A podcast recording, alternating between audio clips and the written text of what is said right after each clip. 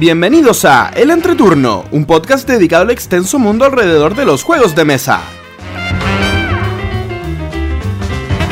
En este capítulo tendremos una entrevista con el dueño de la tienda de juegos de mesa chilena Entre Juegos. Revisaremos las noticias y conversaremos sobre el juego organizado. Que disfruten el entreturno.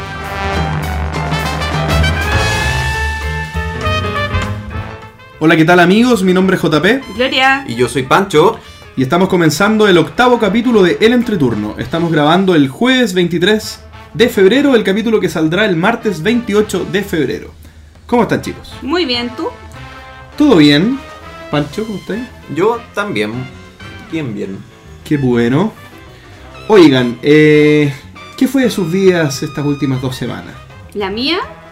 Gloria, Es- tú, tú especialmente- llegaste contenta hoy día. Es que esta semana ha sido una semana maravillosa, pero maravillosa de juego, porque he probado muchos de los juegos que tenía pendientes, como eh, Cottage Garden, First Class, Papa Paolo.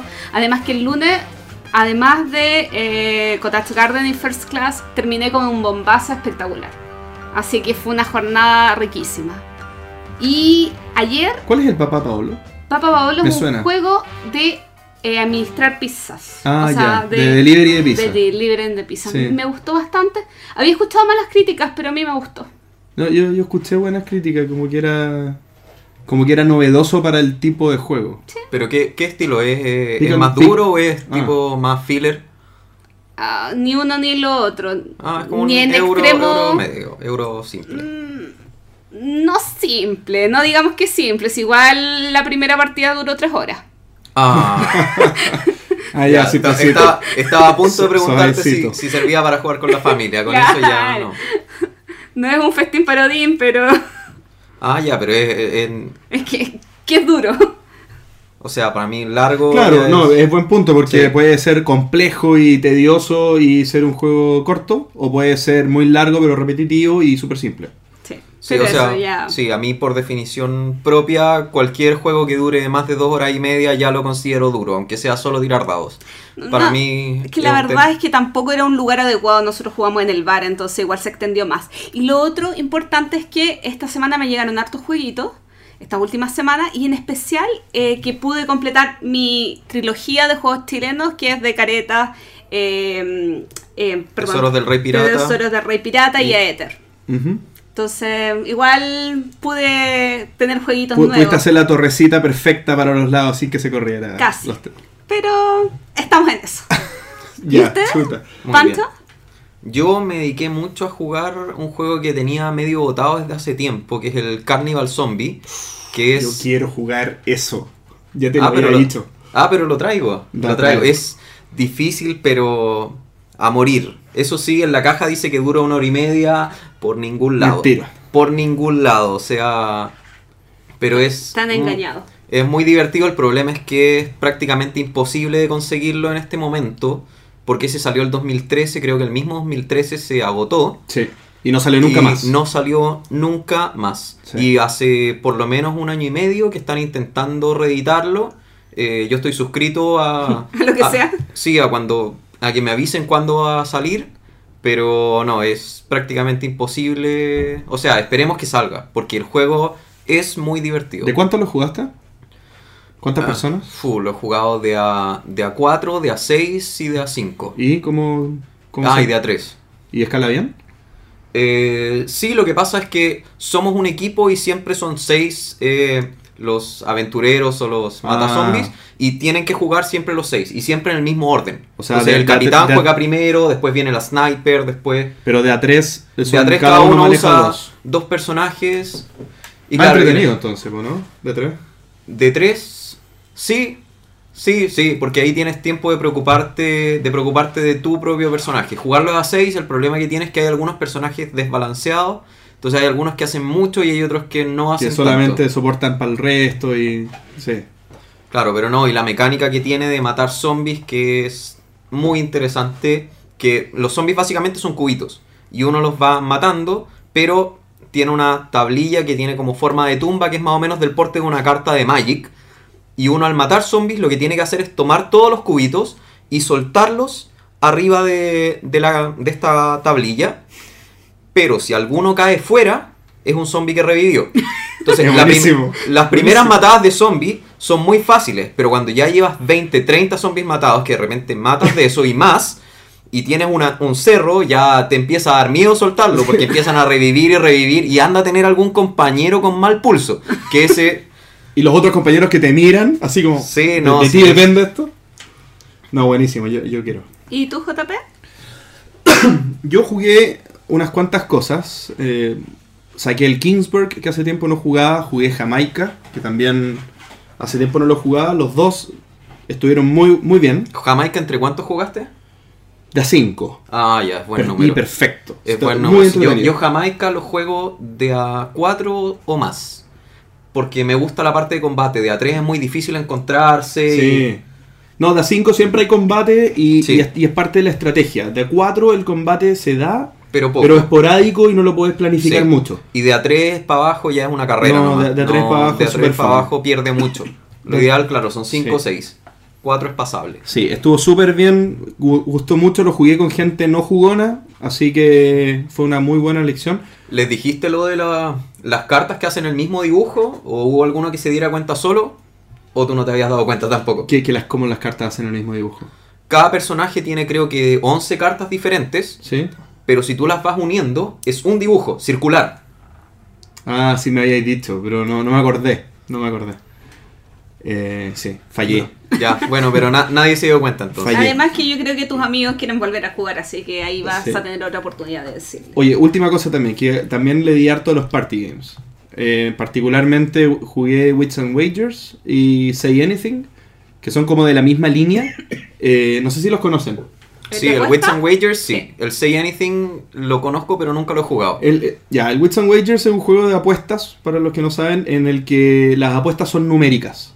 Entonces se, se van, la- las respuestas de cada persona se van, perdón, es como una trivia. Entonces las respuestas de las personas se van poniendo en escalas numéricas y después todo el mundo puede votar sobre, esa, sobre esas preguntas. Y son preguntas absolutamente ridículas de una realidad absolutamente lejana. Es que esa es la No gracia. siempre. Esa es la gracia, porque yo Wits and Wagers yo no juego con las preguntas de, del juego, sino que hago de moderador y hago preguntas mías. Ah, de actualidad chilena o de perfecto. datos o de datos Qué buena idea, no se me había ocurrido. de datos como claro eh, de no sé de algún tema en particular por ejemplo estaba mi hermano con su polola con su novia y más, personas como de una onda entonces pregunté sobre escritores pregunté sobre inventores cosas que a ellos les interesaban entonces fue bastante entretenido. Y, ¿Y cómo vas con el teléfono ahí sacando o eran datos que tú conocías? no yo me pedí 10 minutos antes para preparar el juego. Preparé las 7 preguntas buscando en Wikipedia en Google. Ya, perfecto. y estuvo bastante bien. Eso Eh, nos faltan agradecimientos. Sí, ¿sabes qué? Yo quiero conversar un ratito de la gente que nos ha dado retroalimentación, nos ha, nos ha hecho algunos comentarios. Agradecer, por ejemplo, a Rodrigo Arroyo que se acercó a nosotros para conversar sobre el podcast, a Camilo que va en el capítulo 4 y nos dio algunos consejos técnicos por nuestros problemas con Evox. A Pablo, sí, es que recién él está en la época de nuestras quejas contra Evox. De Pablo Paso, eh, que él partió esta semana, así que va en el capítulo número 2 y nos dejó un hermoso mensaje.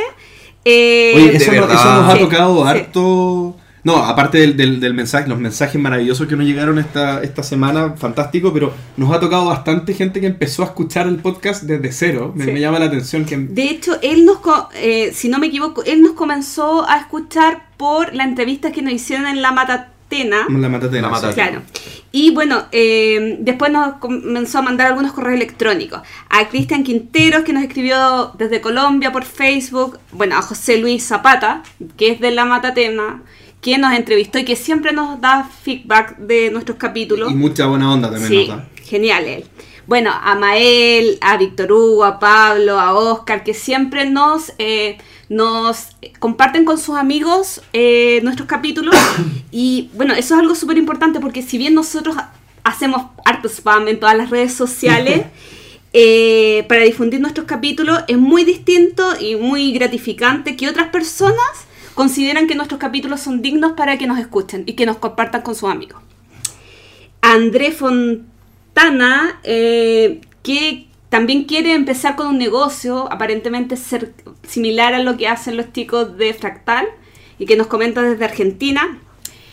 Oye, eso. me quedan eso como me- dos más solamente. Sí, está bien, pero vamos comentando porque, porque me, me dan impresiones buenas de estas cosas, que, que a raíz de las cosas que vamos conversando se, va- se vayan dando iniciativa o vayan naciendo cosas, creo que cumple el objetivo. O sea, para mí cumple el objetivo que nosotros queremos lograr. Sí, o sea, estamos de partida, estamos recibiendo mensajes de muchos lugares de Latinoamérica, lo cual era una de nuestras bases. Y lo otro es que estamos dando pie para que se... O sea, estamos abriendo un poco la información de la, in- de la industria, sí. que antes era muy oculta, por decirlo de alguna Sí. manera.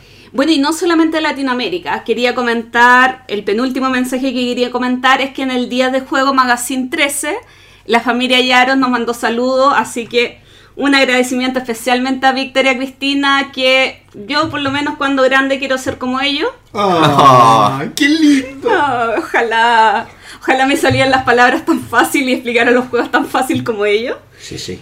Y por último, eh, quería dejar a Oscar Salazar, de Argentina también, que eh, con el que ustedes parece que tuvieron un gran debate en Evox. No, tampoco fue un gran debate. ¿Qué, lo de caverna? Justamente, y él nos dejó una pregunta, bueno, eh, hace en relación a lo que comentamos del banquete de Odín y de la trilogía de, bueno, la trilogía de la cosecha. ¿Cuál es la trilogía? Te falta un juego. ¿De la cosecha? De la cosecha. Agrícola, Caverna. caverna, y banquete, po. No, No. no, la trilogía Ah, de de, la la cosecha. cosecha. No, Sí. es, es mucho antes, creo, ¿no? Eh, eh, pues, no Eh, sé, hora es la no hora. sí, creo que era Horas Labora, Les Abre y otro más. Pero no. y no. agrícola. Es que no sé por qué hablan de la trilogía de la cosecha. Bueno, él Es que, sí, es que V tiene una trilogía de la cosecha, creo que el, el otro era Mercator o algo así, Ah. pero son. Bueno. Sí, son. Pero eh, eh, eh, ya, era llamada la trilogía de la Sí. cosecha. no, ese, eh, V la, la, La llamó así. la llamó Ah, yo su no sabía, de la cosecha. En No relación- No recuerdo bien Si exactamente él ya qué tiene la trilogía, ¿recomiendan comprar el juego teniendo la trilogía de la cosecha? ¿Recomiendan comprar el banquete de Odín? Y esta pregunta podría contestarla eh, Juan Pablo y yo, que hemos jugado banquete de Odín, creo. Sí, yo antes que nada quería aclarar porque él, en el fondo, yo cuando dije cómo yo seleccionaba mis juegos, justo toqué Agrícola y Caverna, y él me dice con mucha propiedad, que es verdad, que los juegos efectivamente son bien diferentes y tienen, dan luces muy distintas y tienen sabores distintos. Mi tema es que yo para seleccionar mis juegos, como yo tengo, quiero tener solo 52, a mí me gusta tener un rango de diferencia bastante, bastante amplio. Entonces, para mí, como son juegos grandes, eh, entre estar jugando, por ejemplo, agrícola, si yo lo voy a guardar, lo tengo que ordenar, tengo que sacar el caverna, tengo que repasar las reglas del caverna, porque independiente que hayamos jugado, siempre hay algo que se nos queda. Todo ese proceso es tan largo y es tan tedioso que en el fondo prefiero volver a jugar agrícola, porque si voy a hacer todo eso para jugar un caverna, ahí yo digo que la sensación no da para todo Sí. ese proceso. Ya, pero, pero está bien. Pero pa- respondiendo a la pregunta de, de Oscar, Oscar, Sí. ¿sí? Eh, yo creo que no hay una regla única para, para mí, esto es mi opinión, no hay una regla única para decir estos dos juegos son suficientemente parecidos o distintos para tener los dos o uno. Y, y en el fondo la percepción de qué tan iguales varía en lo que tú buscas en el juego. Si tú, por ejemplo, dices, eh, tengo suficientes work- worker placement, tú podrías no comprarte un juego que es súper distinto a los worker placement que ya tienes porque es worker placement. ¿Me, me explico? Pero en mi caso, para mí nunca son suficientes. Me encanta la mecánica y quiero 16.000 juegos de ese tipo. Entonces, en el caso de Caverna y Agrícola, para mí están en lo que yo aprecio del juego en una línea muy similar. Porque eh, estoy jugando prácticamente al mismo juego con una variante prácticamente. Entonces lo que yo hago en ese caso son, es que son tan similares que si tengo tiempo para jugar uno solo, voy a siempre preferir jugar uno de ellos dos. Entonces eso para mí es, es decir que voy a vender el otro juego. ¿Bien? Ahora, si otra persona... Yo vendí agrícola. Si otra persona tiene agrícola en otra casa y quiere jugar eso y, vamos a jugar agrícola, yo feliz. Ahora, eso a, eso me refería yo con no va a ser mi copia, porque en el fondo yo voy a tener caverna y si quieren jugar caverna, yo lo, yo lo ofrezco y lo, lo pongo, y si no jugamos otra cosa no hay problema. Pero en el fondo es eso, para, para mí son muy parecidos. Yo concretando, eh, respondiendo a la pregunta, eh, creo, no soy fans de V, pero creo que lo he jugado todo. Lo que más he jugado es Agrícola, que un, aprox unas 10 veces. Todo el resto lo he probado una vez. Yo sí, ten- yo sí tendría eh, Banquete Odín. Teniendo, Eh, teniendo agrícola y caverna. Quizás no Es que- tendría es que es agrícola, quizás no tendría agrícola y caverna, pero si tuviera que elegir entre eso, o le abre, o eh, eh, la- o- Fiel Sofarle o. no, Fiel- ese no es que es distinto también, porque es de a Pero, dos. sí, pero yo sí tendría Banquete de Odín, pero como lo tiene JP y otro amigo, ¿para qué? Sí. Pucha, podríamos hablar mucho rato de esto, pero no, nada que ver Banquete de Odín con Caverna y Agrícola, creo yo. Tienen mecánicas que son. reimplementa mecánicas de una manera tan distinta que es de verdad otro juego. Es Sí. otro juego. Bueno, pero finalmente, bueno, yo también respondiendo a, a tus dos preguntas que me hiciste, yo no jugaría un agrícola después de un caverna y un caverna después del agrícola. Ah, Juego no. dos veces al primero. Seguramente Y- yo tampoco. Y eh, lo segundo, yo no me compraría el festín de Odín porque probablemente nunca lo juegue y nunca lo sacaría a mesa. O sea, las pocas veces que me ha tocado jugar caverna, ahora último, eh, abro la caja y es... Uf, Y no importa, JP no Sacarlo. tiene tantos amigos, así que Yo- no yo quedar. espero sacar- con- yo sacarlo, no espero sí. con el juego Así que me voy- estoy buscando alguna cajita donde venga todo ya listo porque, o sea, empezar a abrir bolsas y todo. Pero bueno. Ya. Oye, eh, fantástica introducción. Vamos con la primera sección del programa, la entrevista. Comenzamos entonces la entrevista eh, y en esta oportunidad vamos a entrevistar a el dueño de Entre Juegos, una de las tiendas de juegos de mesa y cartas coleccionables más importante de Chile. Eh, él tiene más de 15 años de experiencia en la industria. Me refiero a Cristian Navarro. Bienvenido, Cristian. Vale, muchas gracias por haberme invitado al podcast de ustedes, que me parece muy interesante. No, Muchas no. gracias a ti por venir. Muchas gracias a ti por venir, Cristian. Sí, y te faltó resaltar que, bueno, al menos a mis ojos, eh, tu tienda, Cristian, probablemente es la más grande de Chile. No, no tengo ningún dato duro, pero al menos de las que yo conozco es probablemente por lejos, o sea, por un amplio margen, la más grande. Mira, no quiero sonar soberbio, pero yo tengo una idea de negocio que es un poco distinta. Yo no me preocupo de lo que está haciendo el resto. Yo quiero que mi tienda mejore todos los días un poquito. Y no tenemos hartas cosas donde tenemos que seguir trabajando y estamos trabajando en tener más stock, más variedad de juegos, y tener menos quiebres de stock. Claro, es que como uno lo ve como consumidor, eh, a la hora de visitar tienda a tienda, eh, se ve mayor variedad en la tuya. Claro, para contextualizar solamente, em, ¿alrededor de cuántos metros cuadrados tiene tu tienda? A ver, en el primer piso tenemos 50 metros cuadrados, el segundo piso es un poco más chico, ¿eh? así que podríamos decir que son un poco menos de 100 metros cuadrados de, de tienda. Ya, y el primer piso es donde tienes los juegos a la venta y el segundo es solo, Solo para jugar. Para jugar, exactamente. Ya. Ya, pero partamos con la entrevista conociendo a Cristian. Eh, a mí me gustaría saber cómo partiste en el mundo de los juegos. A ver, yo jugaba básquetbol y un día me lesioné, no pude seguir jugando. y co- descubrí el juego de cartas Magic, eh, Magic the Gathering. ¿De Y qué año más o menos? Estamos hablando el 96, debe ser Ah, por ahí. mira, yo empecé a jugar el mismo año. No- 96, ahí cuando estaba Saga de Ursa. Eh, que es una de las ediciones. Cualquiera que juegue Magic va, va a saber. no, Saga de saga Ursa. de Ursa al 96. 96, Sí, 98. puede ser. Al 90 No, 98, 98 te puede ser creo, sí, 98 porque por yo, ahí. entré, yo entré en el 96 y No. estaba, sali- estaba saliendo, era espejismo. Entonces puede ser, puede ser 97, 98. Por, por ahí, por 97. esa, por esa Sí, fecha. ¿Tú, tú cachai que hubiéramos guardado esas cartas? Seríamos. Hay algunas que valen mucha plata, pero ya de saga no tanto. Hay, las que valen más son las de alfa, beta. Sí, de-. No, ahí son... Pero yo, yo tuve cartas de tercera, así que hoy día son caras. Ahora. Ahora mi experiencia con los juegos de mesa partió un par de años después con un, con un amigo que se llama Ariel Poblete, que es bastante conocido en el circuito de juegos de mesa en Chile. Y él fue a la casa de un amigo alemán a jugar Catán, que es lo- con lo que han empezado casi todos. ¿Esto qué año fue? Debe haber sido cerca del año 2000, 99, por ahí. Que para Chile fue Catán de los primeros. Eh, claro, ese Catán estaba en alemán y todo, y, él- Claro. y se lo pidió prestado para poder jugar, el alemán le dijo, por supuesto que no. Entonces le tomó fotos y hizo una, una versión del... And play.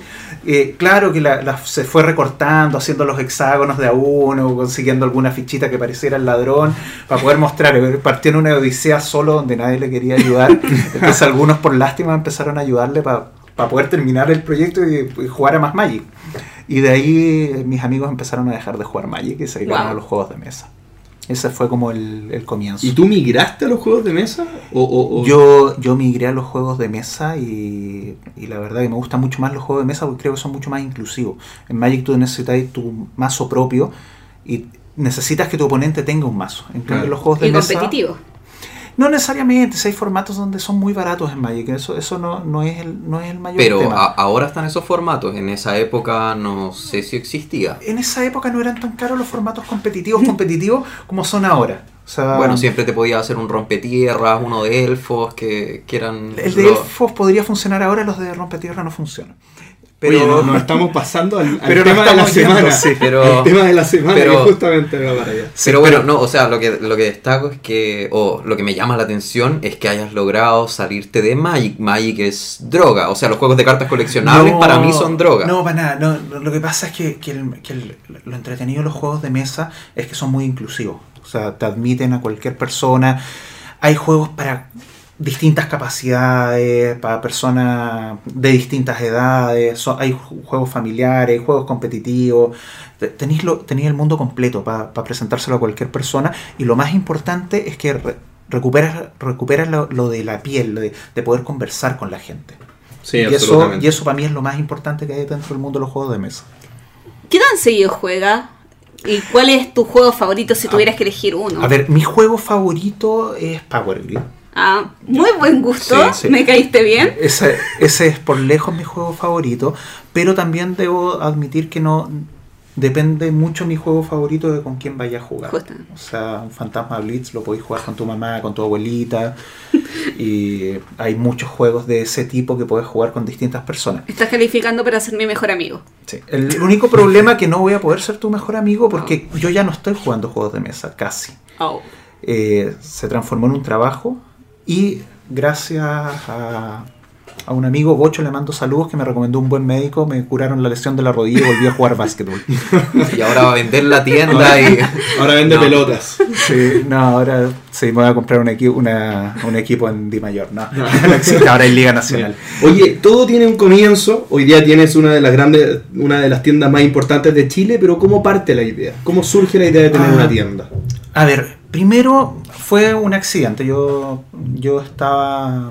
eh, pasamos por un problema económico en la familia y trabajé en un torneo de estos de Magic donde te pagaban con productos. Y necesitaba venderlo y empecé a comprar y a vender cartas. Y de ahí me asocié a una de las tiendas y yo vi que el- cuando, cuando ya me presentaron Colono de Catán, yo dije, no, el, futuro no va en los juegos de cartas, el futuro va en los juegos de mesa. Y ahí, eh, como ya estábamos jugando, empecé a ver qué se podía traer, qué, Qué qué visionario. cosa. Eh, sí, tengo que agradecer siempre, a- porque me gusta nombrar a las personas, a José Miguel Palma, que también creo Sí. que lo conocen. José Miguel Palma fue un impulsor para ser la primera vez que trajimos juegos que trajimos de Río Grande Games, que tenía ahí Power Grid y otros más que y con él empezamos a traer, me ayudó, me empujó en un montón lo de cosas. en Magic. Oye, Lo conocía de Magic, éramos jueces de Magic Sí. los dos, sí. consulta, ¿y tú qué hacías antes de esto? O sea, en este momento cuando te diste cuenta, ¿tú ya trabajabas, estabas No, en la no. universidad? Yo había salido de la universidad y estaba viendo qué hacía. ¿Y qué estudiaste? Ingeniería comercial. Ah, ya, o sea, negocios. Que ingeniería comercial es una carrera Eh, que existe solo en Chile, nadie sabe por qué se llama así, pero es negocios. Sí, es una carrera que es una mezcla entre administración de empresas y economía para que la gente que no es de Chile entienda de qué se trata. Sí. Ya. Bien, oye, y, y esto, ¿cómo partió la tienda? ¿Cuál, cuando fue tienda, de- de- de- desde que fue consolidada como tal, ¿cuál era el mix? Eh, ¿qué- par- ¿Solo juegos de mesa, solo juegos de cartas? Eh, partimos solo con juego de cartas. Solo con juegos de ¿Con cartas. Sí. Magic específicamente o, o con más cosas? Magic eh, y se vendía Mito y después- leyenda, probablemente. No, Mito y Leyenda todavía no salía. Empezó Es 2013, solo. Magic y después apareció Heroclick. creo eh, en realidad no se llama. No, no, No, eh, Eh, eh, Mage no, Knight. Mage Knight. Mage Knight, que, es que, que era la, la misma empresa, después ellos solo siguieron con HeroClix. Oye, Sí. ¿y cómo y eso cómo, vi- cómo veías tú el resultado en ese tiempo, eh, la afición de la gente en ese tiempo por los juegos de cartas coleccionables y, y hasta el día de hoy? ¿Tú crees que eh, se ha sostenido? ¿Tú, tú comercialmente en la tienda lo ves como que no pierde peso? Eh, no pierde peso en Chile. En Chile hay muchas tiendas que se dedican solo a vender Magic. Y, y yo fui dando un paso al costado, a dejar que las otras se preocupen y yo dedicarme más a los juegos de mesa. Pero, pero tú igual sigues vendiendo cartas Magic. Vendo bastante cartas Magic, debe ser un, un 30% de las ventas totales de la tienda el, el juego de Magic.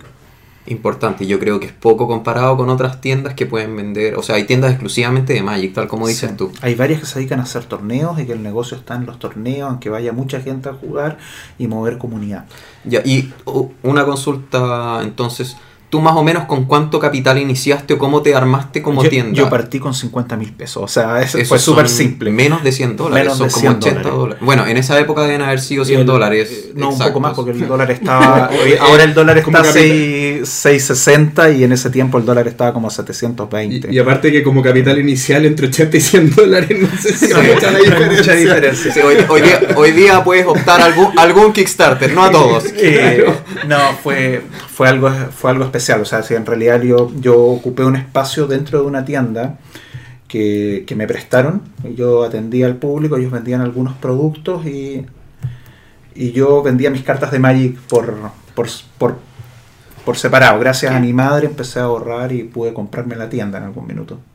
Oye, eh, con respecto al mix eh, que tú has ido orientando, porque partiste solo con juegos de cartas coleccionables y tú hasta a- al día de hoy invertiste el mix, o sea, la mayoría ahora es de juegos de mesa.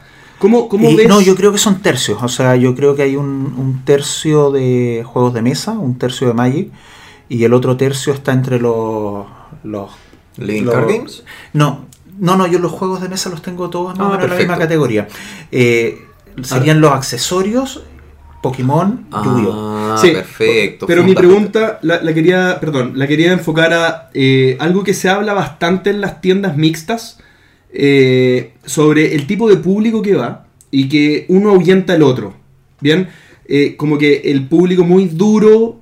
eh, esto no es algo que yo estoy necesariamente de acuerdo, pero es algo que se comenta, que el público muy duro de juegos de cartas es bastante como se adueña de los lugares y, y un poco un poco más como vistoso vis- visualmente, por así decirlo. Yo Y estoy otro- completamente de acuerdo. y está el otro público más familiar de la persona que no quiere esta, es- esta cantidad de gente y esta, esta aglomeración y quiere que alguien con tiempo y con espacio le cuente cuál es la mejor alternativa de compra. Entonces, ¿cómo combinas tú eso? Eh, bueno, simple, fue gracias a algunas tiendas que son mi competencia en Magic, se llevaron todos esos jugadores duros y ahora quedan gallos que son súper amorosos, súper simpáticos, que son otro perfil de jugadores de Magic que les gusta más compartir. Y yo creo que hay otro tema ahí en su tienda, porque al estar los juegos de mesa en el primer piso y los lugares para jugar en el segundo, eh, las personas que podrían llegar a espantar a la familia que entra a la tienda es- está jugando en el Sí, segundo están piso. escondidas y, Están y- escondidas. y además la escalera también está escondida al fondo y que alguien si no pregunta, porque yo había visto esa escalera, pero te digo, yo me debo haber demorado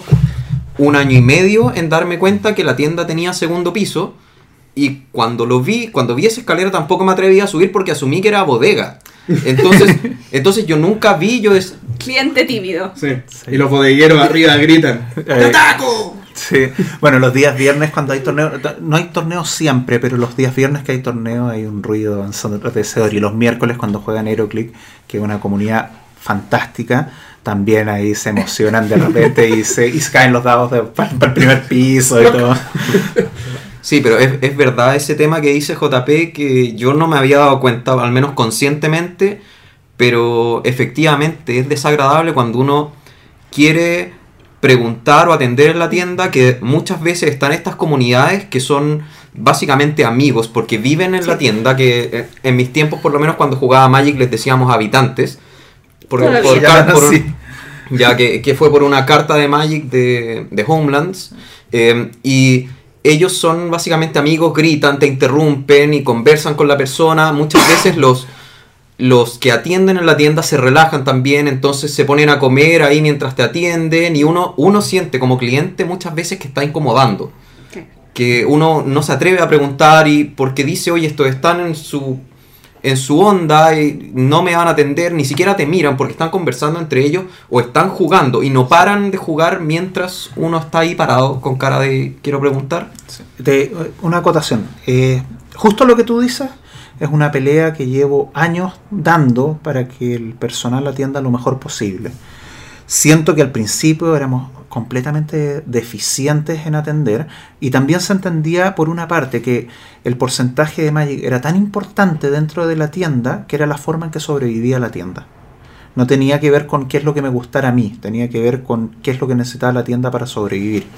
Ahora, ahora los tiempos han ido cambiando, se ha ido dando vuelta un poco la cosa y ahora sí es una pelea que puedo llevar a cabo donde, donde han sido, por decirlo de una manera que puede sonar un poco fea, relegados a un sector de la tienda, pero los, los, los tendederos, los- la- mis- todos mis compañeros que, que son muy importantes dentro de la tienda, están más preocupados de atender a las personas que vienen a comprar otras cosas o que vienen a informarse, etcétera. Con respecto a eso, yo tengo una pregunta. ¿Cuánta gente conforma el staff de entre juegos? Eh, a ver, tenemos, aparte de mí, cinco personas tiempo completo Wow, y una persona part-time.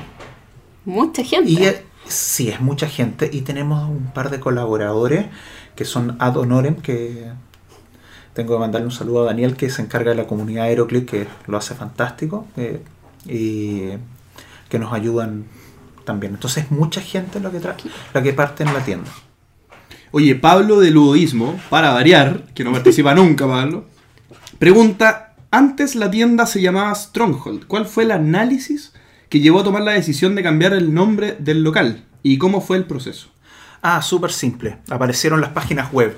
Anda a deletrear Stronghold. Entonces, pídele a una mamá de un niñito que quiere comprar Pokémon, por ejemplo, que escriba Stronghold para poder ubicarse en la, en la tienda.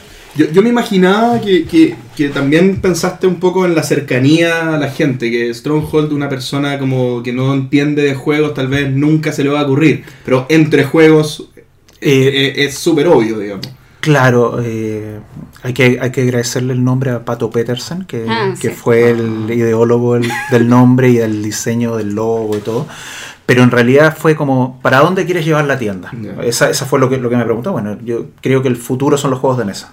Ah, ya, entonces busquemos algo entre juegos, incluye además Magic. Esa, esa, es, la, esa es la forma en que llegó el, el nombre. Ahora lo de la página web ha sido un desastre. No lo hemos logrado hacer que funcione de la forma correcta. Mm, En relación a la... Antes tú tenías un local que era la mitad del tamaño de lo que tienes ahora, o no, perdón, un cuarto, un Eh, menos octavo. de 10 metros cuadrados de haber sido casi la décima parte. Eh, ¿Cómo se dio el cambio de local? Eh, ¿Comentar un poquito ese cambio? ¿Te puedo interrumpir la pregunta para volver un poquitito más atrás? Porque para seguir la historia más lineal, nos habíamos quedado en que te prestaban un espacio en una tienda. ¿Cómo llegaste de ahí a tener tu Ah, tienda propia y después el pregunta, cambio? la misma Pero el- pregunta. no, No, pero es que es que- antes, no, pero es que antes estaba en... No, sí, él tiene razón, hay una variable temporal que es importante. Pasam yo llegué- a ver, yo trabajaba con Antonia. eh, Antonia, ¿cuál? que- no me acuerdo el apellido bien ahora. Bueno, Esto- no esto- importa. que ojalá no, me- no me escuche. Sigue siendo importante, Antonia. No, me escuche. Ella quería hacer una tienda de una manera, yo le decía que le hiciera de otra manera porque la plata estaba ahí. Se fue a Estados Unidos de vacaciones, se lo gastó todo. Y más. Cuando, cuando llegó a Chile yo había, tuvimos una muy buena Navidad por esto porque había nac- nacido Mitos y Leyendas. Entonces, la verdad que en ese minuto Mitos y Leyendas la rompía, vendía, lo vendía todo. Y yo me preocupé de que ganara, que juntara plata. Y le permití pagar más o menos el, lo que gastó en Estados Unidos con lo que se generó para Navidad. El, ¿Ella trabajaba como empleada tuya no, ella, era mi jefa. de socios? No, ella era mi jefa. Chuta. Y trabajaba, ella trabajaba en un banco y yo atendía la tienda y yo podía vender estas cartas de Magic sueltas por separado. Ese era el trato que tenía con lo que yo me aumentaba un poco mi sueldo. Eh, ella cuando volvió a Estados Unidos vio lo, lo que había trabajado, me dijo, sabéis que yo no quiero este negocio para mí, sí que te lo vendo. Y como mi madre me había obligado a ahorrar, tenía la plata para comprarlo. O sea, esa fue la O sea, realidad. buena, buena cultura. ¿Alrededor de a cuánto sí se puede saber? En ese tiempo sí era muy poca plata, de compramos lo que había en materiales, más un poco adicional, debe haber sido como un millón y medio, un millón nueve de, de Chile, o sea, como Ah. entre dos mil dólares, dos mil quinientos dólares. Lo, que Ya, hace como 10 sea, años. pero es el derecho de ella, O sea- había que pagar arriendo. O sea, claro, compraste tú el bueno. stock de productos que tenía, Y un pero más. quedaste tú con la carga de arriendo, tú con... Exactamente, y con muchos productos que estaban acachados en la tienda que no se vendían. Disculpa, ese era el mismo local que tenían antes en la esquina en el Portal Lion.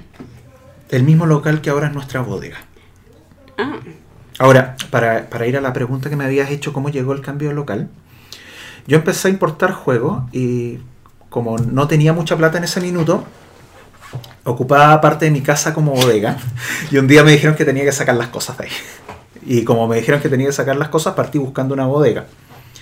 Y así es la vida. La bodega se transformó en el local que, que tenía y ahora tengo un local nuevo. Que al principio no sabía cómo Cresta lo iba a llenar con todos los juegos de juegos para que se pudiera ver que, que había cosas. Pensé que iba a quedar espacios en blanco. ¿y eso te duró tres meses? Más o menos, como tres meses me duró llenarlo. Oye, Cristian, tú tienes una amplia selección de juegos, pero a la hora de elegirlos, ¿cu- ¿cuál es el proceso?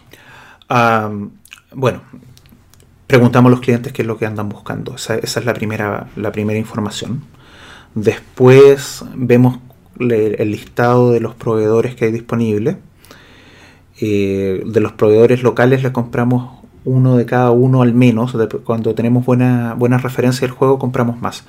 Eh, y ahí vemos cómo se va vendiendo y según eso vamos reponiendo más. Ahora, con los juegos que hay afuera, le pedimos ayuda a José Miguel Palma, que siempre, y a Tomás Pineda, que tam- probablemente también lo conocen, no, que, que nos digan, mira, cómo, cómo va este juego afuera, qué, qué opinas tú, lo jugaste, no lo jugaste. Faltó, Ellos- la- faltó el agradecimiento a Tomás Pineda. Ellos, ellos como contextualización, ¿quiénes son para los que nos escuchan de afuera?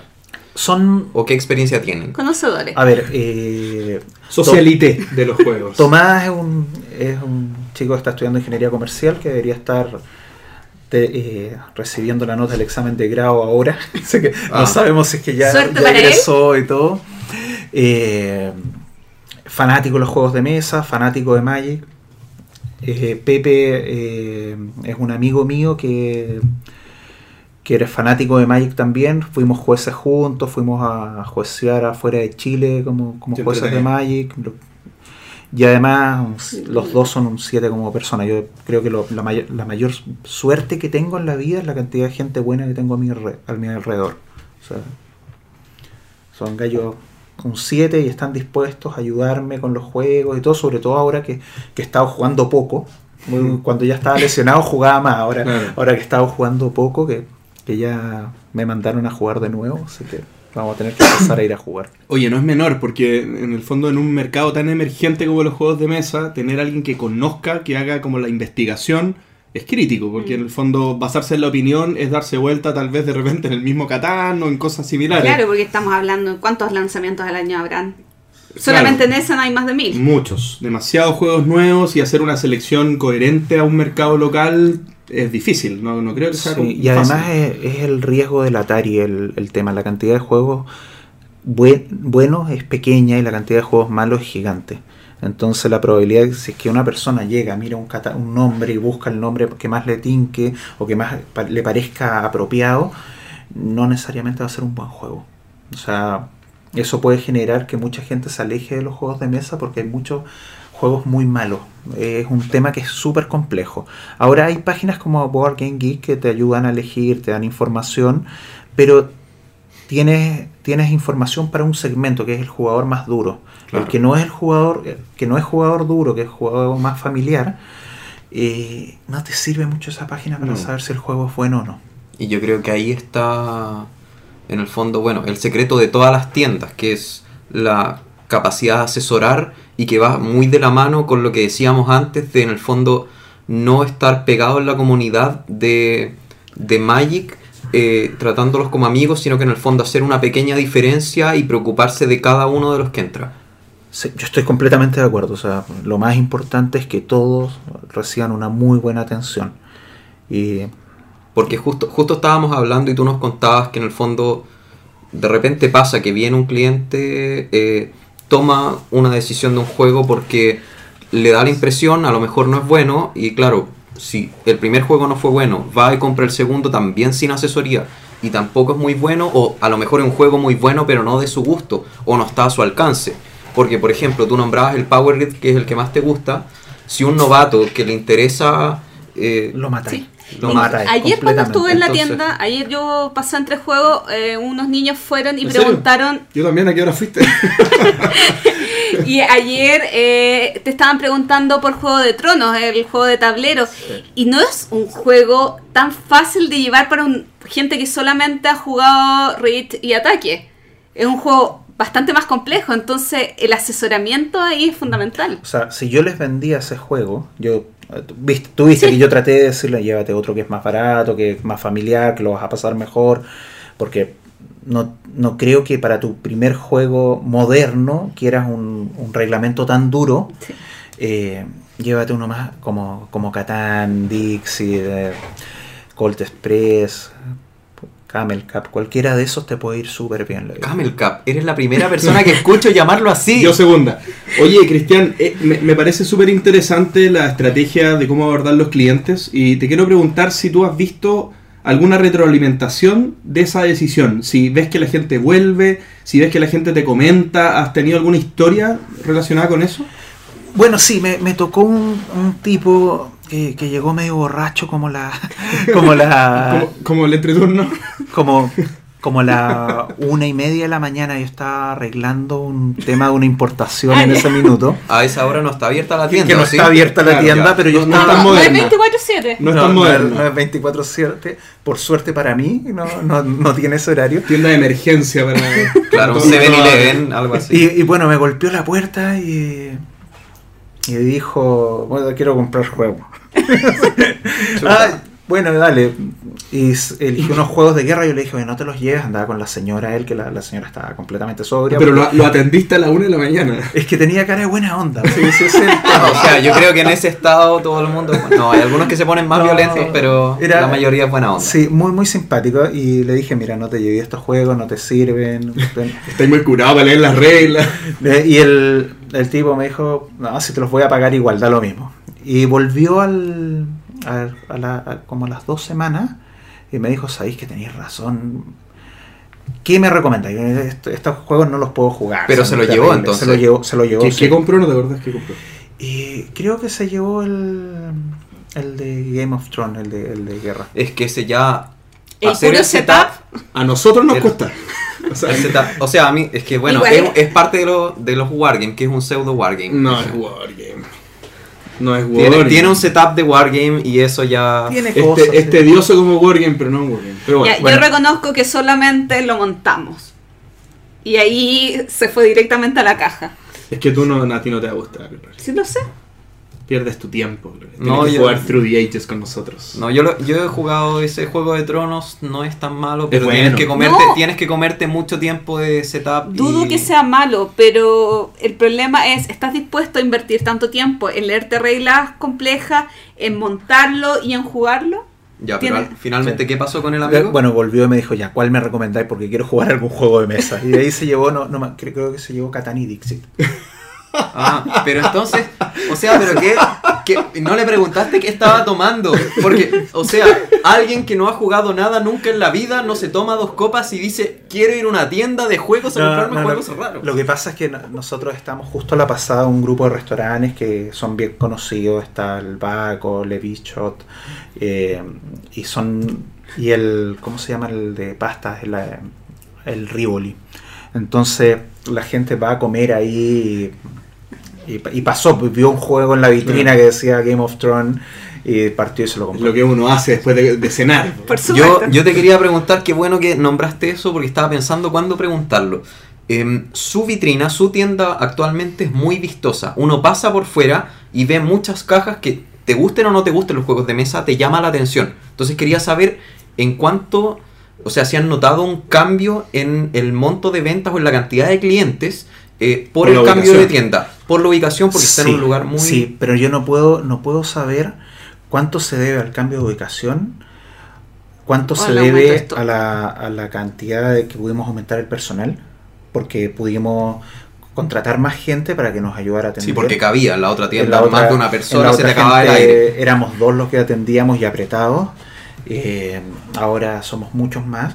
Entonces, yo no puedo cuantificar cada una de las cosas. También coincidió que empezamos a ocupar Transbank, que antes no se ocupaba. Ah, o sea, pasaron sí, un montón, un montón de Y cosas. todo junto. Y todo junto. Entonces yo no, no sé qué porcentaje es el cambio local, qué porcentaje es que en vez de que todos los juegos estén de lado, existan juegos que están de frente. Porque es- los otros se, pier- se, se perdían en, la, en la inmensidad Sí. y todo. Pero el cambio de ubicación yo, yo lo quiero mencionar porque yo, yo como, como, como consumidor o como entendiendo al consumidor normal, normal y me refiero al... Al, al, No, es que... al que- fanático, al- al, fanático promedio. No, no, es que justamente el fanático promedio lo que tiene es que va a llegar igual. El fanático promedio busca precio de lo que él sabe que va a comprar o busca su tienda de, de cabecera de lo que sabe que va a comprar. Eh, Termino el tiro el punto. Pero a lo que voy es que la persona que está comprando, por ejemplo, no un juego de mesa, pero está comprando un regalo, ¿ya? Y que está paseando comprando un regalo y que está decidiendo no entre juegos, sino que entre juegos y una cartera o un- otra cosa, está paseando, está haciendo un proceso distinto. Entonces, esa persona ahora puede pasear en la tienda.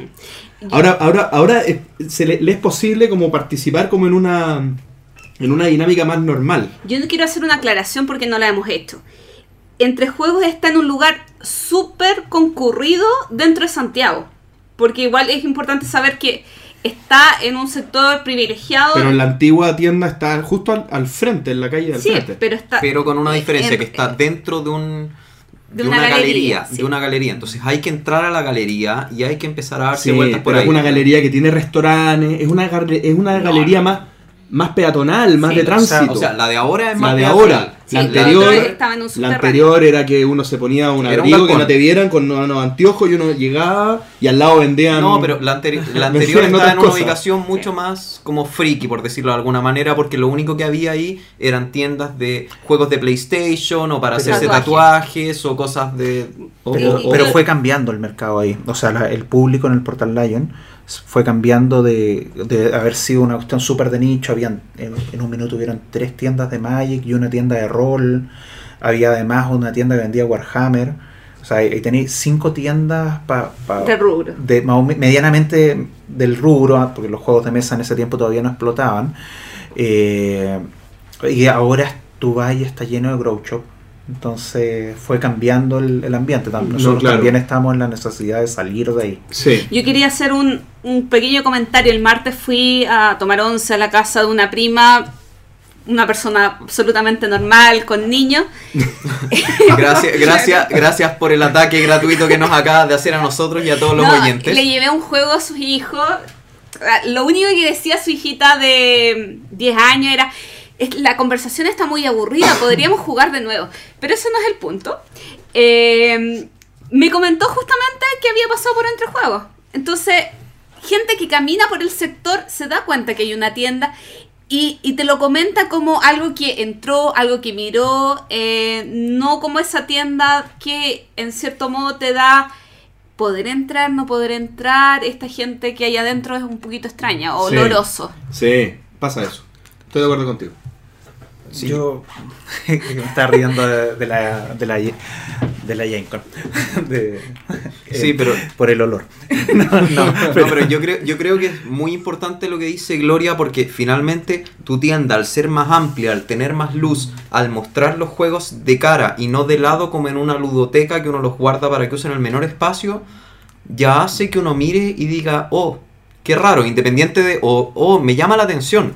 Y te llama a entrar y que en el fondo estén eh, la gente que atiende esté, sea más seria, esté más preocupado de cada uno de los que entra, eh, te genera una sensación absolutamente distinta.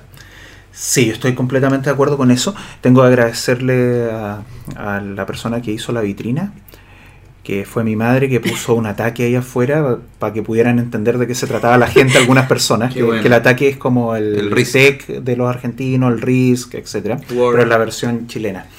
Y hay que agradecerle completamente a ella porque es una explicación. Entonces la gente mira, ve el ataque y dice, "Ay, oye, aquí venden juegos, yo jugaba ataque. Y muchos entran, oye, yo jugaba ataque. Y, Ah, y nosotros, loco. nosotros te invitamos a que conozcan juegos modernos. loco. Y pasa mucha más gente de los restaurantes de eso y, y, eh, y se ha ido abriendo el mercado con eso. O sea, hay mucha gente que viene a, a- a comprar juegos que... Bueno, dale. Uy, No, eh, perdón. eh, el tema de la tienda eh, está súper bien. Buen mensaje en la vitrina, pero por ahí conversábamos el tema de la página web que tiene probablemente algunas mejoras posibles a hacerle. O sea, ¿Cómo ves eso en el O sea, futuro? Mejoras posibles, todas las mejoras del universo. La página es, es un bodrio, es lo, es lo peor que hay. Aclaremos para Tenemos- los que no han entrado, es una página que de partida no tiene todo el catálogo. No, de hecho, a ver, en este, ayer en este estaba- minuto la saqué, saqué toda la información, está la información del Facebook y la información de contactos, lo único que dejé. Estamos haciendo un proceso de modernización de la tienda para poder ocupar eh, sistemas de inventario y cosas que nos ayuden a hacer compras más profesionales, para aprovechar un poquito lo que gastaron mis padres en la universidad. Eh, eh, pero además queremos poder hacer venta online y queremos poder mantener los stocks actualizados y que tú puedas ver si es que tu- el juego que quieres está o no está. O sea, en eso estamos trabajando ahora. eh, Sí. la- es parte del proceso de mejora de la tienda. Sí, porque si bien hay mucha gente que juega y que no es de Santiago, entonces le facilita también mucho el ver el stock o, o no viajar, ir hasta la tienda para ver si es que está o no está Eh, y a qué precio está un juego. Ya, ya, sobre todo a qué precio está. Nosotros tenemos al- varios, varios problemas que mejorar con respecto a la visión que tiene la gente con la tienda. Una es que creen que, que atendemos mal, cosa que en un principio sí era así, eh, que por, por el tema de Magic, que era lo más importante dentro de la tienda.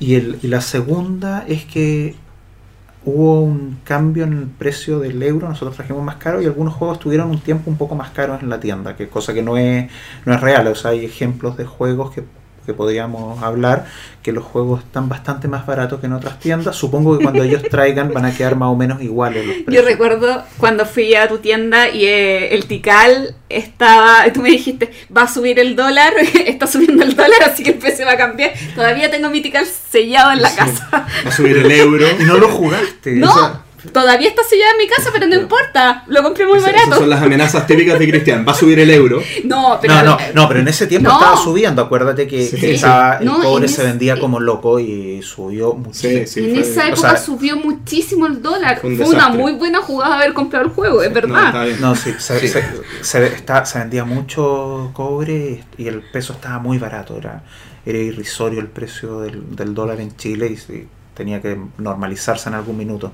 Oye, hablando de esto, em, solo volviendo al tema entre, entre el- la actualización del sitio web, eh, aproximadamente cuántos productos tienes en tu tienda, porque ya dijimos que es una de las tiendas más grandes que tiene muy buen stock. ¿Tienes algún conteo?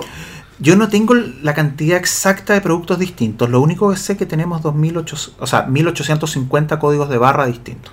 O sea, pero muchos de esos pueden ser algunos dados, algunos Claro, diferentes eh, tipos de fundas de cartas. ediciones distintas de Magic y así se van Y algunas juntando. cosas que ya no están en catálogo. Eh, en realidad esos son los productos que estaban cuando hicimos el inventario en, eh, de Año Nuevo.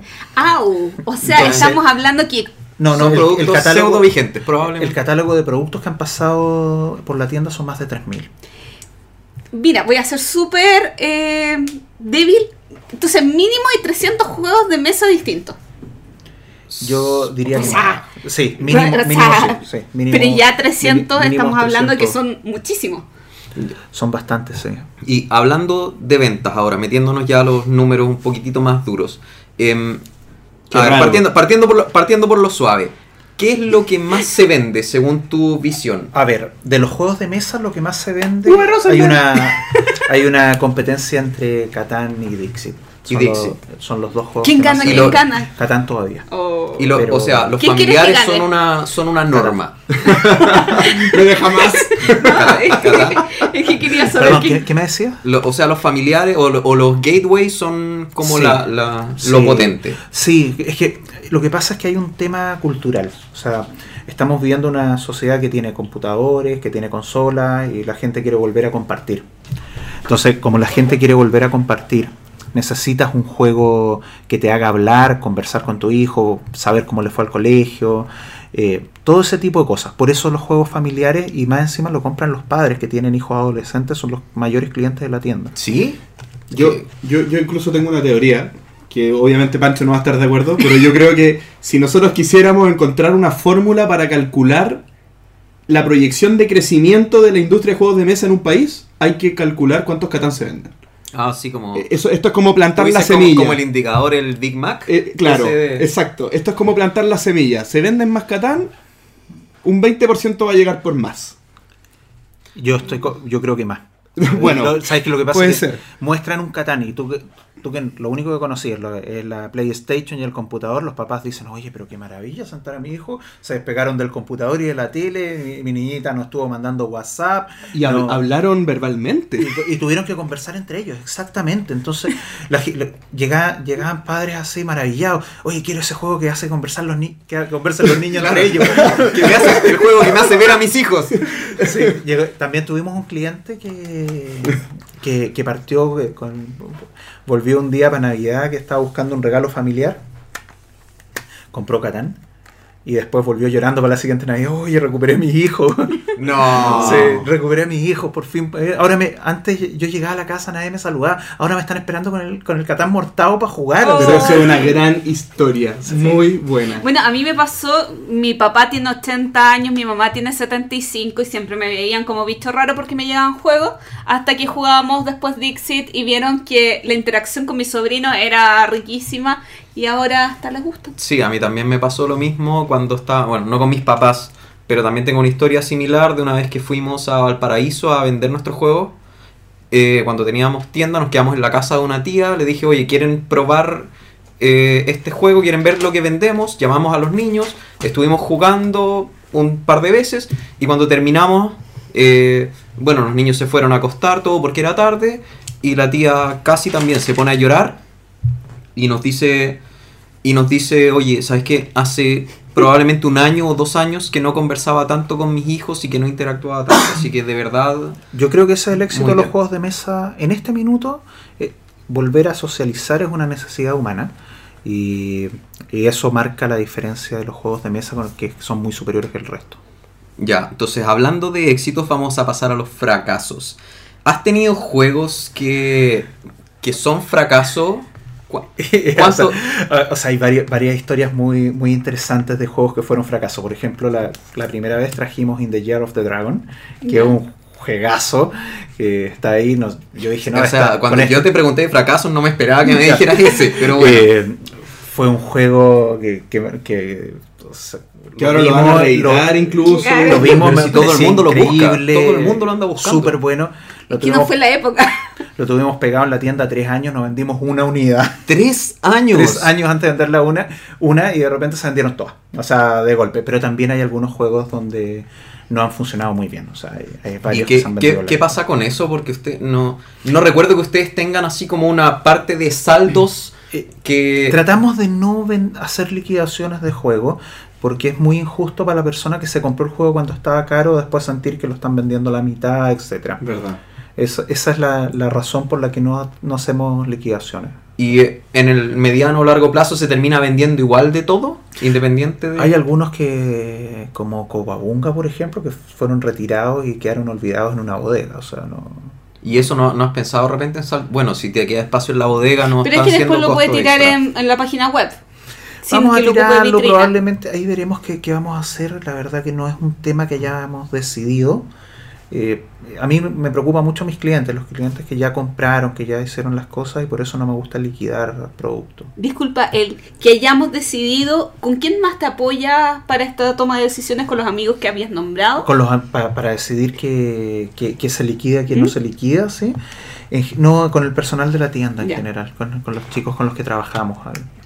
Otra cosa, en tu tienda eh, hace, no sé si tampoco, eh, pero no sé si más de un año, un año y medio, comenzaron a traer muchos juegos de niños. Eh, ¿cómo, ¿Cómo ha ido eso? Porque yo recuerdo al menos las primeras veces tu público era mucho más jugador y de repente empecé a ver juegos de niños. Bueno, el, el- eh, yo creo que es la evolución lógica del juego de mesa. O sea, los papás que, que empezaron a jugar juegos ahora quieren jugar con sus hijos. Entonces, muchos jugadores de, de juego de mesa quieren, quieren para, para los niños. Entonces, cada vez se están vendiendo más los juegos de Y se ah, o sea, va creciendo. Sí, ahora la diferencia de lo que vendes en Navidad y lo que vendes el resto del año es monstruosa. O sea, Eso, eso te iba a preguntar, porque yo he escuchado al menos en tiendas de Estados Unidos que hay tiendas que pueden vender alrededor del 70-80% de sus ventas anuales. Recordemos que allá también Navidad, a diferencia de aquí, implica un invierno con nieve donde no se puede salir. Entonces, además de las vacaciones, tienes eso. A ver, acá en Chile no es tanto. Eh, nosotros vendemos como un.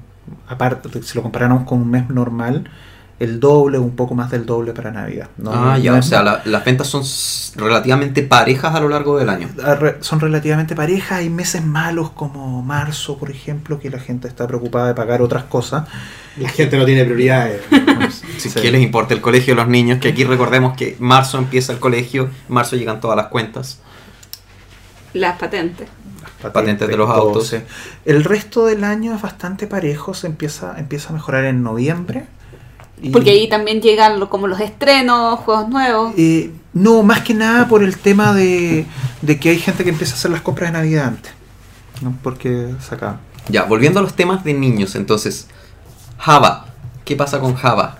Ah, Java es un desastre. Hay una, Yo quiero, a ver, quiero Super Rhino. Yo quiero Super Rhino Eh, y quiero el nuevo Super eh, Rhino. no hay Sí. ni una posibilidad, cómpratelo afuera. Esa, esa, esa es, es lo, que, lo que puedo decir yo. Java es una empresa alemana, tiene muchos juegos muy interesantes. A mí me encanta porque tiene juegos desde los seis meses en adelante.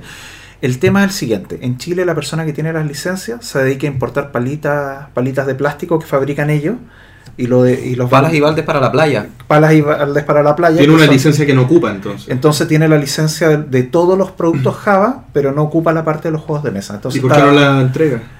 no tengo la menor idea. No yo sé le si se podrá entregar parte de una Yo licencia. creo que sí. ¿Y cómo lo hace Fantasy Flight con Star Wars? Mm. Sí se puede. no, no tengo la menor idea cuál es. Yo les pedí comprar y la verdad que ni siquiera me dieron listados de precio, cuánto me saldría. Eh, Es más, yo les planteé, mira, yo quiero estos juegos que están en, en, en tu listado, cuánto es lo que tengo que comprarte y a qué precio me sale. O sea, Ya. Una consulta un poco más de logística. Yo he escuchado de Devir que es- ellos se demoran alrededor de 3 o 4 meses en que les lleguen los juegos de España y eh, muchas veces su catálogo dura 2 meses. Por lo tanto, ellos tienen que pedir... eh, o sea, no les ha llegado un pedido y tienen que hacer el pedido siguiente proyectando las ventas. A ti, tú, eh, ¿Cuánto se demoran en traerte, en traerte los A ver, pedidos? ¿Cómo manejas en el cuando- fondo el stock para no quedarte sin stock de los juegos que quieres? O... A ver, cuando con los con los con los distribuidores en Chile es es súper simple. Eh, yo sabemos que ellos van a tener quiebres de stock y tratamos de los juegos que son que se venden comprar para tener hasta el- hasta que tengan la siguiente reposición. Los, cuando traes cosas de Europa, las traes por barco, se demoran un mes y medio dentro del barco. Puede que se demore un mes, pero entre cargar y todo, por lo menos un mes y medio. Y el proceso de, de pagar y que ellos te envían dentro de España, ahí tienes dos semanas más. Entonces tienes cada dos meses que hacer la compra. Nosotros tratamos de traer los juegos que sabemos que se van a vender para, para hasta tener para el siguiente pedido y de los que no sabemos que se van a vender, si el juego es bueno se va a quebrar el stock. O sea, no, es una cosa que nos va a pasar siempre. Bien, oye, estamos llegando al final de la entrevista y para cerrar esta interesante conversación me gustaría, Cristian, pedirte que pudieras sintetizar cuál ha sido la clave del éxito en el manejo de tu tienda. Si pudieras en algunas frases eh, darnos algunas luces de qué ha sido eh, incidental para tu poder llegar a estar como estás. Y sobrevivir tantos años. El, Así es. el tema es el siguiente, eh, es una, yo creo que es una filosofía de vida. El, el tratar de ser mejor cada día, ir mejorando cada uno de los días y no preocuparse de lo que está haciendo el de al lado, sino que preocuparme de cómo puedo mejorar yo. Creo que eso es todo lo que importa para poder crecer tanto como persona o que crezcan los negocios. Y al parecer te ha dado bastantes resultados porque te está yendo cada vez mejor. Así que eso, Cristian, eh, muchas gracias por la entrevista. Tú te quedas con nosotros en el resto de las secciones del programa. Vamos entonces con la próxima sección, eh, las noticias.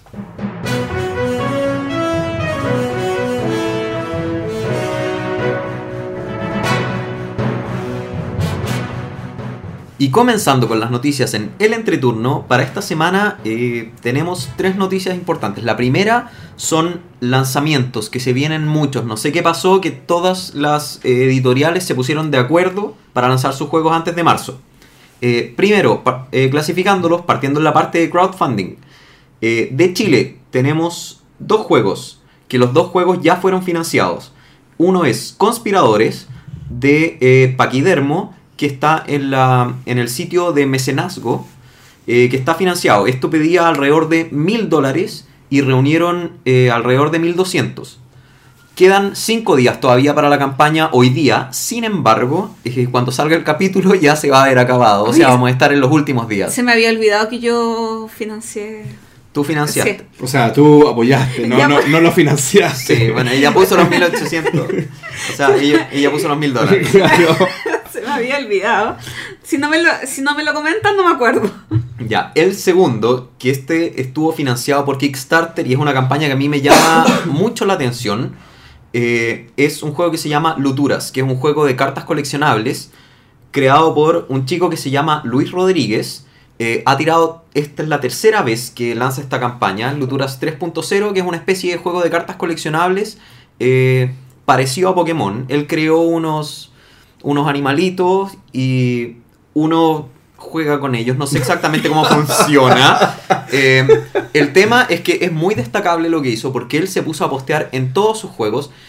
Los videos tú los ves y son absolutamente artesanales. O sea, es, el video es él, su cara grabada con el teléfono. Tú ves cómo se le mueve, cómo le tirita, tú ves todo lo que pasa. Entonces es, es increíble que este chico haya logrado financiar su proyecto. Él pedía 1.800 dólares y juntó 1.803. Muy bien, O felicitaciones. sea, que- o sea, él puso los últimos 20 para llegar. Eh, esperemos que haya sacado bien las cuentas porque estuvo muy muy corto. Así que si le pidieron algún juego de Europa o de China o que chinos hay en todos lados y siempre participan en todo, eh, puede verse complicado con el tema de los envíos y cosas así. Así que esperemos que le resulte muy bien. Buena suerte. Sí. De Costa Rica. Este es un juego que, bueno, no sé si es costarricense o gringo. los diseñadores son costarricenses, que se llama eh, Dragon Dodge. Es un Kickstarter que está vigente, en donde eh, es una competencia de dos equipos de mago que eh, tienen que competir por sobrevivir en una arena que está llena de dragones. Ellos se van moviendo y a medida que los dragones van moviendo, eh, van eliminando partes del tablero y el objetivo es sobrevivir. El primer, o sea, el último equipo en morir es el que gana. Y actualmente quedan O sea, todos 26, mueren. 26 días. O sea, son a ver, son magos contra dragones. Lo más el probable es último que, que, lo- queda en pie. el último que queda en pie. El primer Ah, equipo en morir es el que es el que pierde. Celebra y después muere. Sí, actualmente llevan un poco más de la mitad de lo, del financiamiento, así que esperemos que, que consigan la financiación. Y de España eh, tenemos un Berkami que se llama Estado de Sitio de Elite Games, creado por Antonio Becerra, que es básicamente una ciudad que está convertida en prisión, que es gobernada por eh, bandas distintas de gángster y que pelean por el poder. Esto ya está prácticamente financiado, o sea, quedan 26 días, al momento que sale el capítulo van a quedar 26 días, actualmente quedan alrededor de 30, pidió 7.000 euros y ya lleva 6.000, o sea, lo va a conseguir. Oye, va- va- hasta el momento, buenas noticias. Sí. Pues, Hasta- hasta ahora unos sí. éxitos. Sí, sí. Em, después, eh, otro juego que ya, ya no son crowdfunding. Eh, de España salió un juego que se llama Golf and Roll, que no sé por qué tendrá un nombre pseudo en inglés, de Vedra Games, que, bueno, no encontré tanta información, eh, es que en verdad son muchos, así que tampoco iba a, a profundizar tanto en, en nada, pero es un juego de, de golf eh, de 2 a 4 jugadores, donde hay que completar el circuito en el menor número de golpes, tal y como el golf. Em, después de eso, los otros tres lanzamientos son tres lanzamientos chilenos. El primero ya lleva un buen tiempo que no lo habíamos nombrado antes, que es High Sea de Unleash Games, eh, una empresa chilena con nombre gringo, eh, que tiene nombre de jugo, el juego. Eh, High Sea, que dice que es un juego para beber. Es básicamente un drinking game. Eh, el precio es de 9.900 pesos chilenos, que son alrededor de 13 dólares, en donde básicamente son cartas que te hacen beber o hacen beber al resto. Eh, Luego, Trono Oscuro es un juego de Caronte Games, que es un wargame de fantasía medieval. Eh, este juego vale alrededor de vale 35 mil pesos más gastos de envío, eh, solo para Chile, asumo. Em, y Caronte Games en general se especializa en los wargames, así que yo al menos le echaría un ojo si son de Chile, si son extranjeros, bueno, revisen el Facebook de Caronte Games Sí. y les pueden enviar un mensaje para saber cuánto cuesta enviarlo, en Eh, especial si son grupos. En especial si es nuestro auditor de Alemania, porque nuestro auditor de Alemania le gustan mucho los wargames. Exacto. A él le gustan mucho los wargames. Y por último, eh, el tercer juego que ya era más o menos obvio que iba a salir, el tercer juego de esta trilogía que hicieron entre Ludoísmo, eh, Swandy Games y Niebla Games, que se llama Aether. Que bueno, ya entrevistamos al Ludoísmo y se sabe que hicieron un juego eh, en conjunto con otras dos empresas para traer de China, eh, que se llama Aether. Em, Este es un juego básicamente espacial y bueno, aquí Gloria hoy día tuvo un, un pequeño un pequeño altercado. No, no fue altercado, pero Gloria tiene unos consejos para Lo que pasa comentar. es que yo compré los tres juegos chilenos. Eh, ayer terminé de comprar los dos últimos, uno en preventa, que fue Careta, donde conversé largo con Morín, que es una de las creadoras eh, de esta empresa, y después fui a Entre Juegos a comprar a Ether. Y al tenerlos en mis manos encontré algunas cosas que simplemente de la caja, no, al tener el último Los o al tener los tres. al tener los tres en la mano, me detuve un poco a ver algunos detalles que considero que son sumamente importantes para los creadores de juegos de mesa. eh, y los quería nombrar, son cinco. Uno es que es fundamental que coloquen su juego en Game Geek. Solamente los tesoros del Rey Pirata está ahí. Y Aether y eh, Careta no está en Game Geek. Eso es un tema que es muy destacable porque de verdad se demora 5 minutos y probablemente el primer público que tenga cualquier juego eh, va a ser de los jugadores. Y ellos necesitan información. Yo cuando no encuentro información de un juego en Board Game Geek ya pierdo la mitad del interés si es que no más. Sí, es que yo, yo quería actualizar mi, mi lista de juegos y no pude. Es que por eso, Board Game Geek es tan importante que hoy en día la mayoría de los juegos sale en Board Game Geek eh, cuando ya, o sea, antes de, antes de publicarse. Apenas se, pro- se anuncia el lanzamiento de un juego o que se va a lanzar un juego, ya tiene su hoja en Board Game Geek. Sí. Así que, absolutamente necesario. Yo no los vendo si no están ahí, ojo. Eh, para que lo tengan claro las empresas. Eh, fueron algunos a ofrecerme, yo no vendo si no está ahí. No. Qué buen comentario. Y qué, qué buena política, porque finalmente una parte relevante del público que, Es que te- es un estándar. Es un, es un Sí. estándar. Board Game Geek es el estándar. Sí, es que lo que nosotros aspiramos, o sea, lo que creo que la industria nacional y la industria latinoamericana tienen que aspirar es a lo más alto, no conformarse con mediocridad. O sea, el estándar de Morgan Geek es lo mínimo. Bueno, el otro punto que para mí es súper importante es que los autores estén en la portada. El nombre de los autores. El nombre de los autores, porque para mí la editorial no hace nada. La editorial puede ser la que mandó a imprimir los juegos, pero el nombre de los autores es fundamental. Y si queremos crecer eh, con nombres de autores propios, el autor tiene que estar en la portada.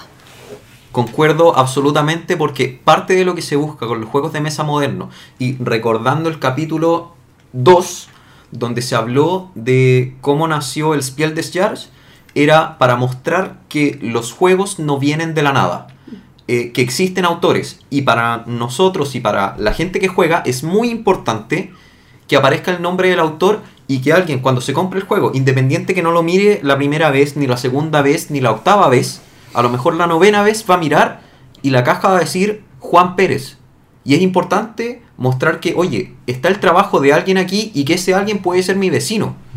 Y sobre el mismo trabajo, no de menospreciar el trabajo del ilustrador o del diseñador gráfico. Que También, también es importante que esté en la caja nombrado, si bien quizás no en la portada, pero sí en la contraportada o como se llame el otro lado de la caja, eh, que aparezca el nombre del ilustrador o del diseñador. Absolutamente de acuerdo, porque hay muchos autores que lo ponen en el manual, eh, incluso los nombres de los diseñadores dicen, está solo en el manual, eh, prácticamente nadie lee el manual, y menos la, la primera hoja del manual, donde... Sorry, con, con respecto a los consejos que se les puede dar a ellos. La redacción. La redacción del manual es importantísima. Yo creé algún juego alguna vez Y- ¿Sí? sí. Sí, Pero son cosas que me guardo en secreto. No me gusta contar mucho. Claro, tranquilo, de aquí no sale. Sí. Y, eh, y la- el manual es importantísimo. ¿Cómo vas a jugar el juego? ¿Cómo vas a enseñar si no sabes jugar? Ah, Mira, yo ni siquiera llegué al manual porque no he abierto los juegos. Entonces, no, pero es que es verdad. Eh, yo la no, primera imagen Yo, no es- estoy dando la opinión so- eh, sobre la primera imagen. Otro tema, para mí el nombre del juego tiene que estar en todos los lados de la caja. Me pasó algo que considero crítico pero horroroso, que, eh, que a Ether en dos laterales, igu- eh, en los dos mismos laterales, en el más angosto no tiene el nombre. Y eso No significa... sé si estoy tan de acuerdo. Espera, eso significa que en la ludoteca yo no puedo ponerlo por el lado más angosto porque no aparece el nombre. Eh, eh, sí, pero eh, Seven Wonders eh, así tú lo tienes que girar Pero, hasta el lado. pero te aparece un loguito. Y, y es una, y no es una, todos los juegos. y es Pero una caja, caja de y es Seven una Wonders caja es cuadrada. cuadrada. Tú siempre lo puedes poner Sí. del lado. ¿Pero qué tiene? ¿Qué, qué- Pero- qué sale? ¿Sale nada? Sale, Sale algo. sale el contenido, que tiene ciento y tantas cartas en un lado. Y en el otro el número de jugadores. Pero ¿es normal estaquear de No. lado los juegos de tan chicos? No, es que no es del lado, es, es el costado más delgado.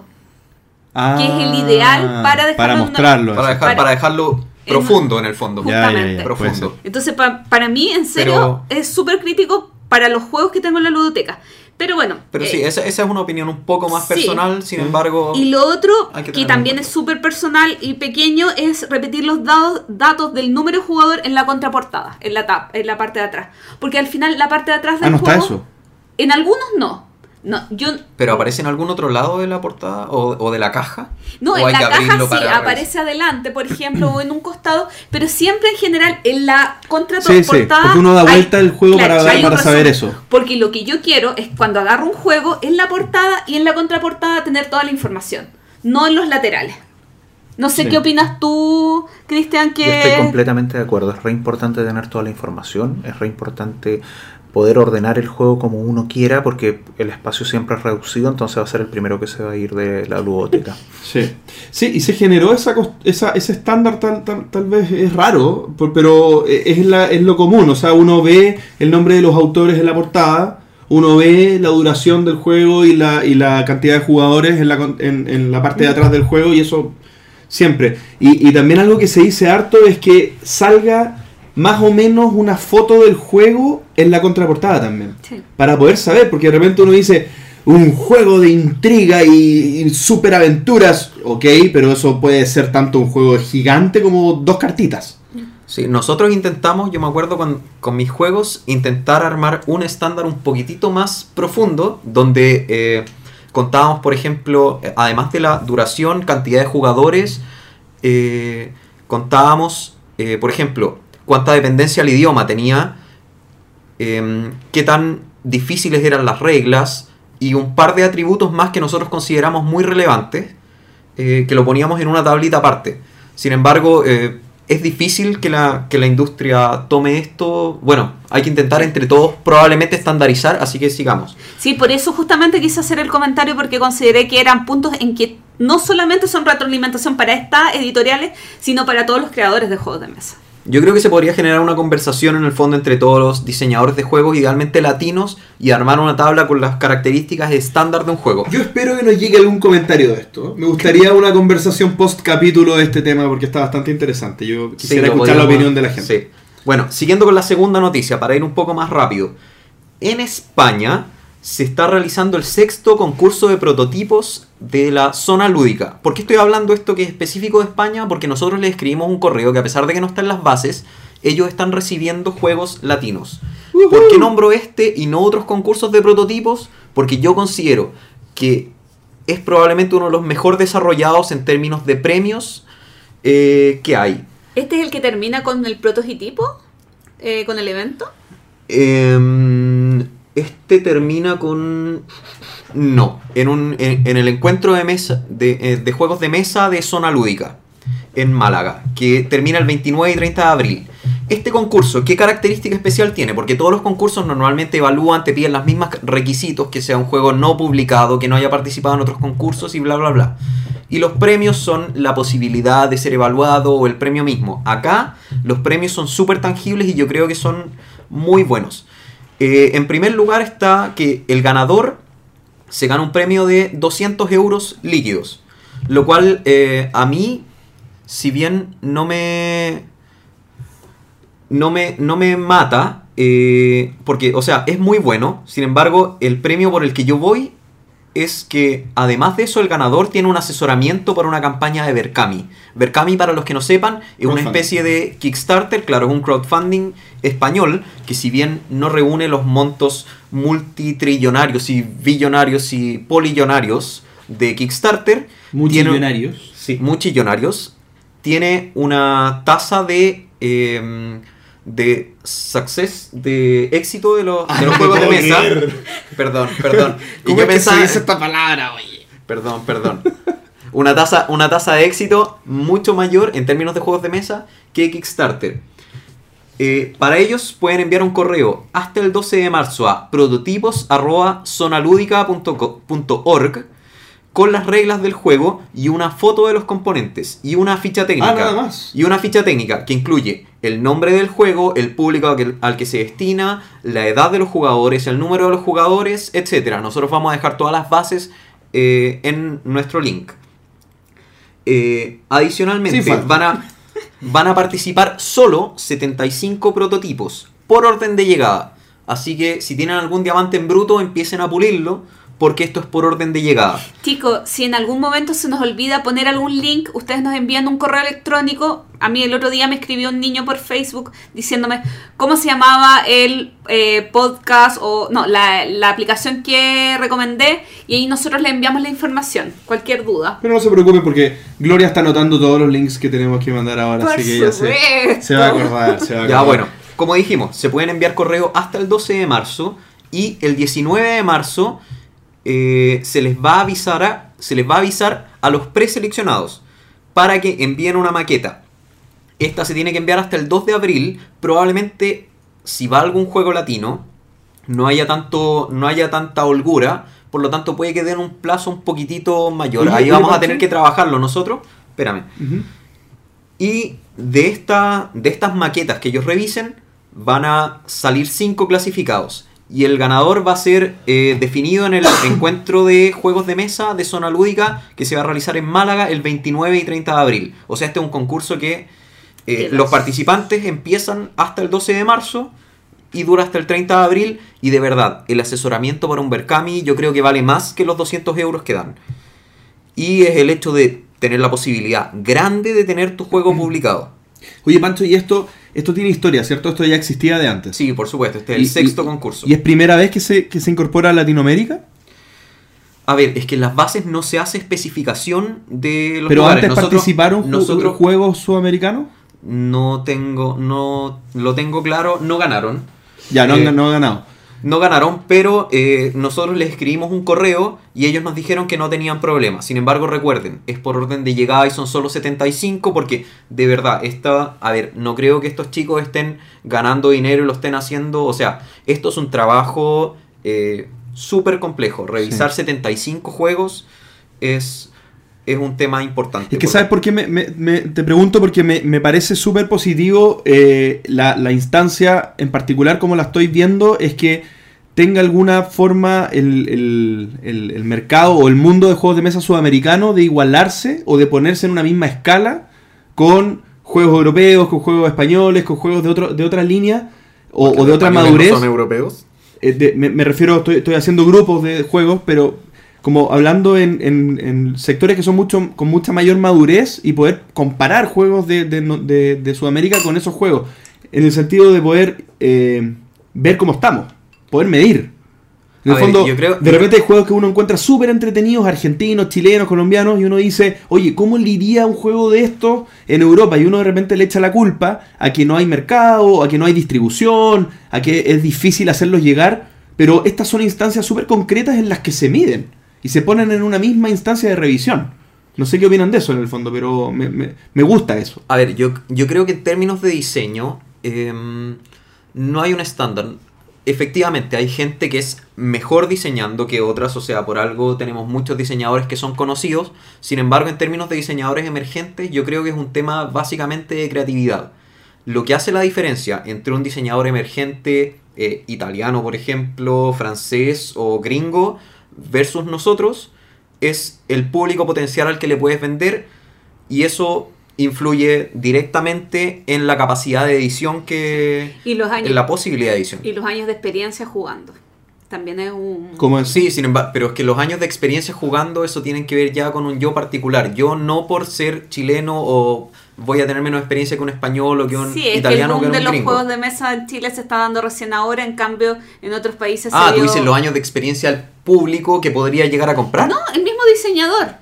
Es que el eso- acercamiento que ha tenido a, los, a, a otros juegos, a distintas tendencias que, Ah, que al conocer más juegos tiene una mayor faci podría llegar a tener Sí. una mayor facilidad para generar mecánica. no, no, para- claro, pero, pero yo estoy hablando del producto que generan, porque en el fondo eh, yo, yo encuentro que más que algo que se dé, es una responsabilidad del diseñador tener un background gigante. O sea, si yo me dedico a ser diseñador de juegos, yo tengo que saber por lo menos un- un- una, una idea de todo lo que existe pa- para poder para poder reimplementar también, para poder utilizar cosas que ya existen y, y- y darles un toque personal y- y poder hacer uso de eso. Pero si yo conozco solamente el Catán y creo que puedo dis- diseñar un juego, ¿qué pasa? Yo creo que pasa. Hay gente que diseña juegos teniendo muy poco background. Sí, puede ser. Sin embargo, yo no lo asociaría tanto a región. Yo creo que, o sea, en el fondo el diseño es, es un arte y lo mismo, puede ser diseñador de juegos, lo podemos tomar como diseñador gráfico, como diseñador industrial. No creo que, no creo que tenga tanto que ver eh, con dónde está, sino que tiene que ver más con la persona y cómo es su proceso de desarrollo eh, del juego mismo. Sí. Yo tengo una opinión un poquito distinta en cuanto a la experiencia que tiene que tener el, el diseñador. O sea, el diseñador de Catán sacó un tremendo juego y, claro, le gustaban los juegos, era, pero era dentista, tenía otro. Sí. Pero tuvo una dedicación de 5 años probando el juego con la familia. Y eso, la dedicación es lo fundamental para que tengas un buen juego. Probarlo, reprobarlo, verlo otra vez, llevarlo a un grupo de juego distinto, que no lo conozca alguien, tener suficiente retroalimentación de cómo fue la experiencia de juego, eso te puede llevar a hacer un muy buen juego. Yo siento que de repente el tema acá en Chile es que nos apuramos mucho por sacar algo rápido. Creo que por ahí va el tema de, de la menor calidad. No sé cómo será la experiencia en Europa. Hay, hay diseñadores que sacan juegos todos los años y les va bastante y- y bien. Muchos más. O sea, Con- por ejemplo, Reiner Canicia saca. En sus mejores años sacó, o no sé si mejores, pero sí en sus años de mayor En producción, todos sus años debe sacar. saca 3, 4 juegos al año y es algo. 3, 4 No, ese, ese puede tirar 10, 12. Puede, pero me refiero. Más, más ok, incluso. pero diseñar juegos, porque producir no es lo mismo que diseñar, pero puede inventar juegos como de la nada y, y tiene un proceso, tiene un mecanismo y tiene una- un conocimiento también súper grande. O sea, Exactamente, o sea, la, la experiencia la podéis reemplazar con mucho trabajo. Pero no puedes hacerlo rápido sin experiencia. Eso, sí, eso es seguro claro. que sí, seguro que sí. Bueno, y siguiendo con la última noticia, eh, salieron los nominados para el famoso Golden Geek Award, que eh, la votación ya empezó y cierra el 6 de marzo. O sea, todavía está vigente el Sí, acaba, acaba de comenzar. Y yo, yo quería comentar básicamente el sistema de votación. ¿Qué opinan de esta votación online absolutamente abierta? Yo estoy muy molesta. Muy molesta muy porque... molesta. Porque no estamos en la categoría mejor podcast. Ah, Ya, bueno, lo que pasa es que nosotros somos superiores a- al Golden Geek y una vez que inventen los traductores automáticos a inglés, probablemente lleguemos a eso. Pero, a ver, el sistema de votación yo lo encuentro bien interesante. Usa un método que se llama método Schulze, eh, que se inventó en 1997 por Marcus Schulze, que no tengo idea de dónde será. Bueno, lo tengo acá, pero no, no lo voy a revisar. En el cual básicamente pondera eh, que, a ver, uno ordena los juegos que puede, porque claramente, o sea, yo me puse a mirar las categorías, yo creo que no hay ninguna categoría en la que yo pueda votar con propiedad, porque no hay ninguna categoría en la que haya jugado a todos los juegos. Y menos alguna categoría en la que haya jugado todos los juegos dos o tres veces, por último, para... el mejor. Glor- Gloria ya está votando y encontró su juego favorito. Eh, no hay ninguna categoría en la que yo sienta que tengo propiedad eh, absoluta para votar. Sin embargo, este sistema lo que hace es que pondera los juegos que tú hayas votado, ya sean dos o sean los 15 creo que son por categoría. Uno los ordena por orden, bueno, numeración ordinal. eh, primero, segundo, tercero. Puedo votar igualmente más de uno. Y lo que hace este sistema es que pondera cuántas veces el juego A fue votado mejor que el B. Cuántas veces el B fue votado mejor que el A. Y así va generando un, Una comparación un- como una punto a punto. Oye, está bueno. eh, me gusta. eh, al final es como una votación de Board Game Geek, pero en un momento del tiempo, digamos. Es, es re parecido. Claro, es parecido. Sin embargo, lo que me llama la atención es el hecho de que, bueno, yo creo que también debería estar considerado en parte dentro de la votación. Sin embargo, ¿cuánto pega la publicidad y la promoción en este tipo de votación? ¿Cuánto influye eso más que que el juego sea bueno? Porque Sí. probablemente si yo conozco tres juegos, voy a votar por esos tres. Sí, es que Y ¿sabes nada qué? más. Yo, yo creo que inf- le influye. Porque como que los dos mecanismos de votación serían abierto a público y el otro, el típico, sería con expertos, entre comillas, con la gente que es, que es más conocedora, los reviewers y qué sé yo. Pero el hype y como esta marketing excesivo sobre un juego, yo creo que le afecta a los dos mundos. Le afecta tanto a los jugadores como a los reviewers. Son súper así, o sea, súper contaminados, por así decirlo, por el hype Sí, también. claro, o sea, partiendo por partiendo por los de Dice Tower que cada vez que hacen un hacen un top algo del año dicen, "Nosotros no jugamos todos los juegos, pero jugamos a los más grandes lanzamientos." Claro, o sea, tú, tú el universo en el basta- que se basta ve- poner dinero ahí para que ellos lo evalúen. En el, en el, claro, en el, en el, exacto, el universo un poco más restringido. No, dale. Está, está- es súper claro eso. de que si, si tú no podís mostrar tu juego, puede ser el mejor del mundo, pero nadie lo va a conocer. O sea, es re importante el, el tema de quién puede votar para dar un premio. Claro, y en ese sentido, cuando yo decía que era parecido a la votación de Board Game Geek, pero en un momento del tiempo, creo que me gusta mucho, porque eh, en el fondo la votación de Board Game Geek es tan histórica que, que recopila momentos y, y- y un poco homologa el momento, no sé, pues las votaciones de 1990 a 2000 valen lo mismo que las de ahora, pero son momentos del, del- del- del tiempo distintos. Claro. Entonces, un 8 en 1995 no es lo mismo que un 8 del 2015 o el 2017. Sí, y ahí va un poco de culpa de los jug- de los jugadores que no Que actualizan. no actualizan las votaciones. Sí, pero es que uff. No, pero por eso te digo, e- esto es una manera de limpiar la concepción de, de la calidad de los juegos en un momento del tiempo. Y yo creo que es tan empinado el crecimiento y, el, y la modernización de los juegos, crece tanto año a año, que una votación así tiene mucha potencia y mucho significado también. Yo estoy callada porque estoy votando por si acaso. Sí, podría estar escuchándonos Sí. para opinar que Sí, sería pero- mejor. Pero el tema de, las- de las votaciones del Board Game Geek también es una lista que es media mentirosa. O sea, los gustos personales influyen muchísimo. O sea, tú tenés juegos como La Guerra del Anillo, que jugarlo es un trauma.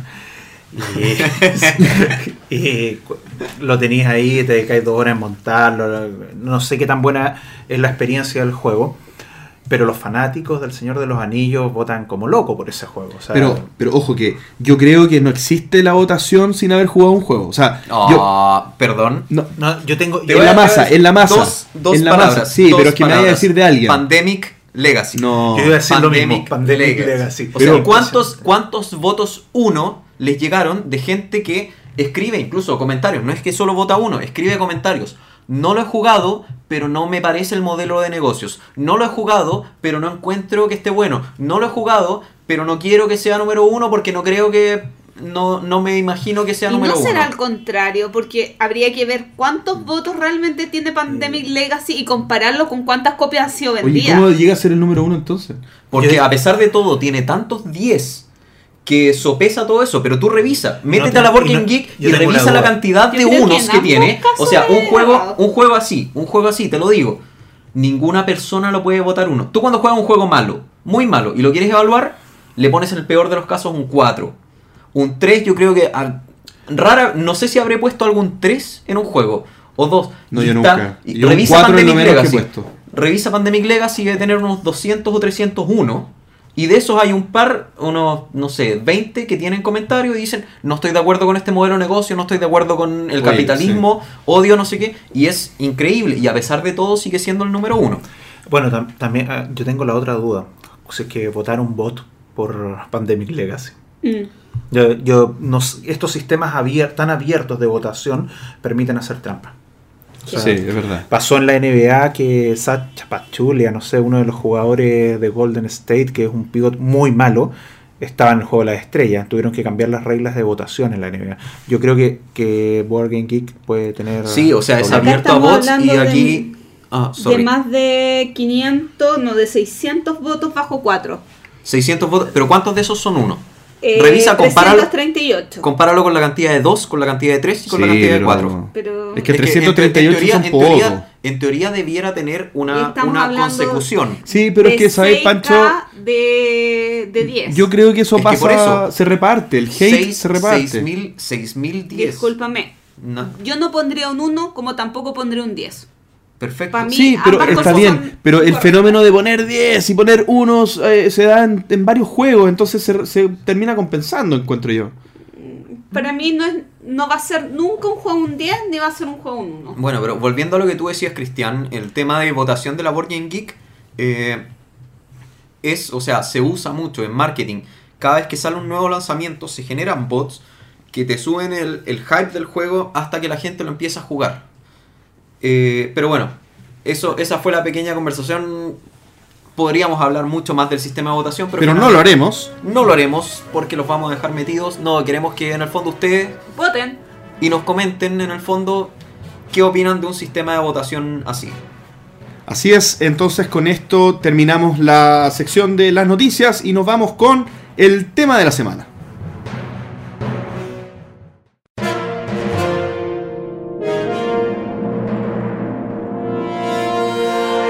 El tema de la semana es el juego organizado.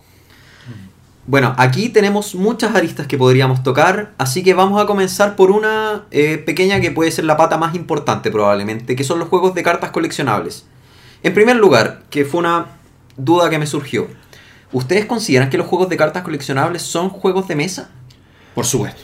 Yo completamente, o sea, son juegos de mesa. Tienen una estructura para venderte el, mismo juego por muchas veces y mucho tiempo. Esa es la única diferencia.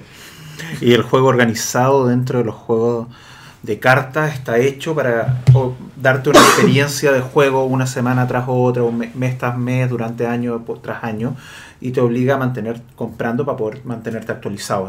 El negocio está en mantenerte en la experiencia de juego y para que tú te puedas mantener en la experiencia de juego tienes que seguir comprando el producto. ¿Tú, Gloria, crees que es un juego de mesa?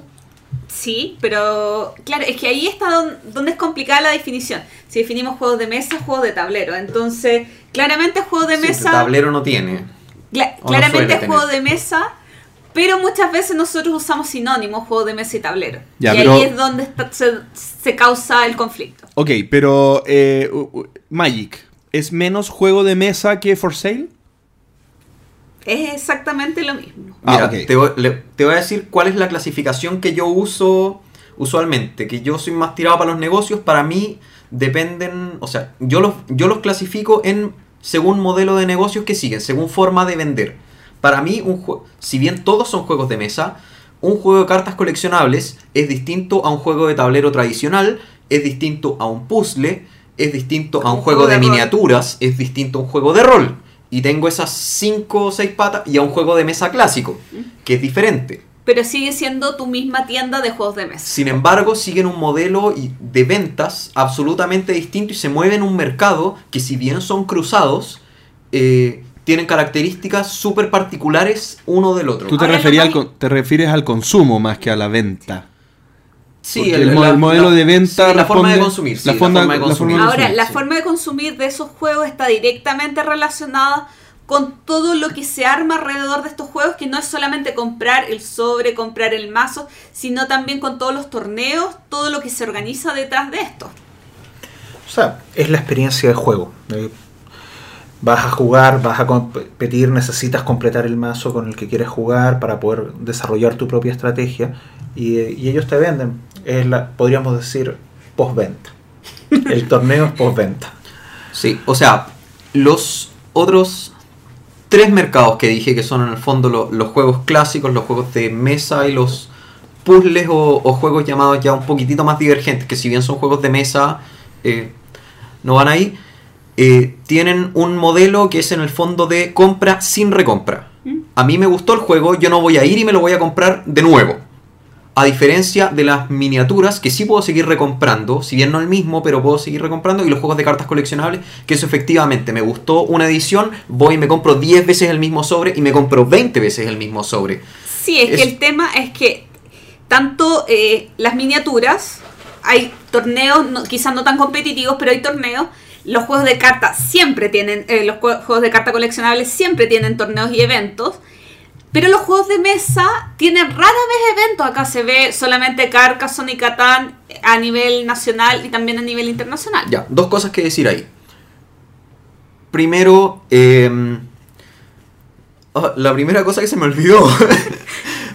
Yo no estoy de acuerdo, ¿eh? no estás de acuerdo con que se me olvide. No. Bien, entonces vamos a, A la a segunda tratar, cosa. a tratar de recordar la primera mientras digo la segunda.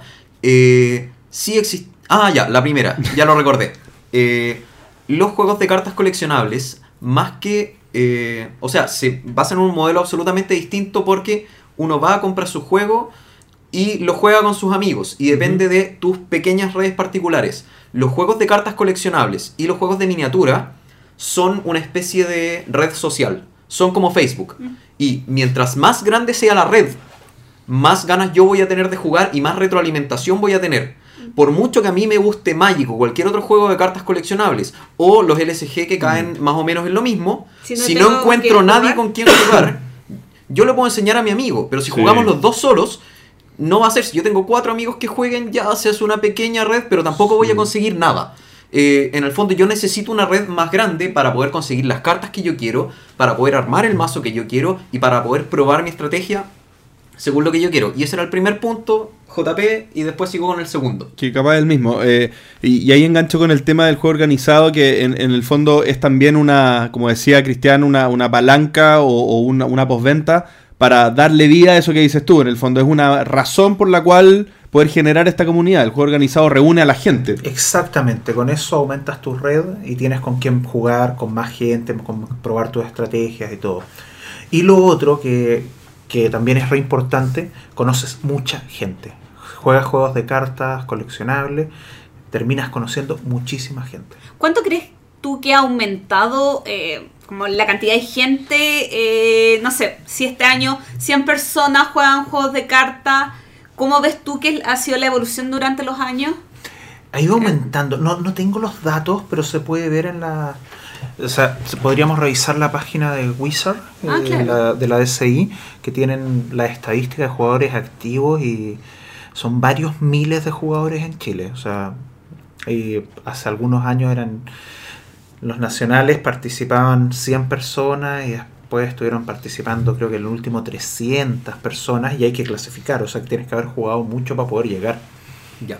Antes de ir a mi segundo punto, que se me había olvidado y lo, acabé- lo acabo de recordar, y espero que no se me olvide de nuevo, porque quiero preguntarte antes, un poco siguiendo con los juegos de cartas coleccionables, una parte súper importante son los jueces. Eh, tú trabajas en tiendas, tú sabes más o menos cómo se manejan, eh, son muy relevantes, o sea, toda la parte de cómo se manejan los jueces, cómo se les paga, ¿Usted, ¿ustedes ven algo de eso? A ver, Tanto para LSG como A ver, con los juegos de, de cartas, a lo- a los jueces en o los de general miniatura o... se les paga en producto. Eh, los jueces de miniatura en general aman tanto su comunidad que por favor dicen déjanos hacer el torneo, pero yo no sé cómo llevar el torneo. Yo te ayudo. Eh, es un- es un tema distinto. Igual es mucho más de nicho. Es un, sí, es mucho más nicho y, y para las comunidades en general no hay espacios, entonces están buscando el espacio que sea. Eh, es- esa parte es distinta, pero los juegos de, de carta ya son prácticamente profesionales, o sea, los jueces tienen sus tarifas según el tipo de evento, Según el nivel del juez. eh, según el nivel de juez. Hay, hay torneos donde tú tienes que tener jueces de nivel 1, nivel 2, nivel 3, nivel 4, o sea, depende cada uno de los, de los eventos y cada uno de ellos va a cobrar distinto. A mí me llama mucho la atención Pero se el- cobra siempre en producto, perdón. No, hay lo- los jueces nivel 4 ya no cobran el producto. Ellos reciben producto además de su paga por llevar torneos importantes. Sí, a mí me llama mucho la atención en los torneos acá en Chile, los grandes torneos, los GP, eh, la cantidad de jueces extranjeros que vienen. O sea, realmente...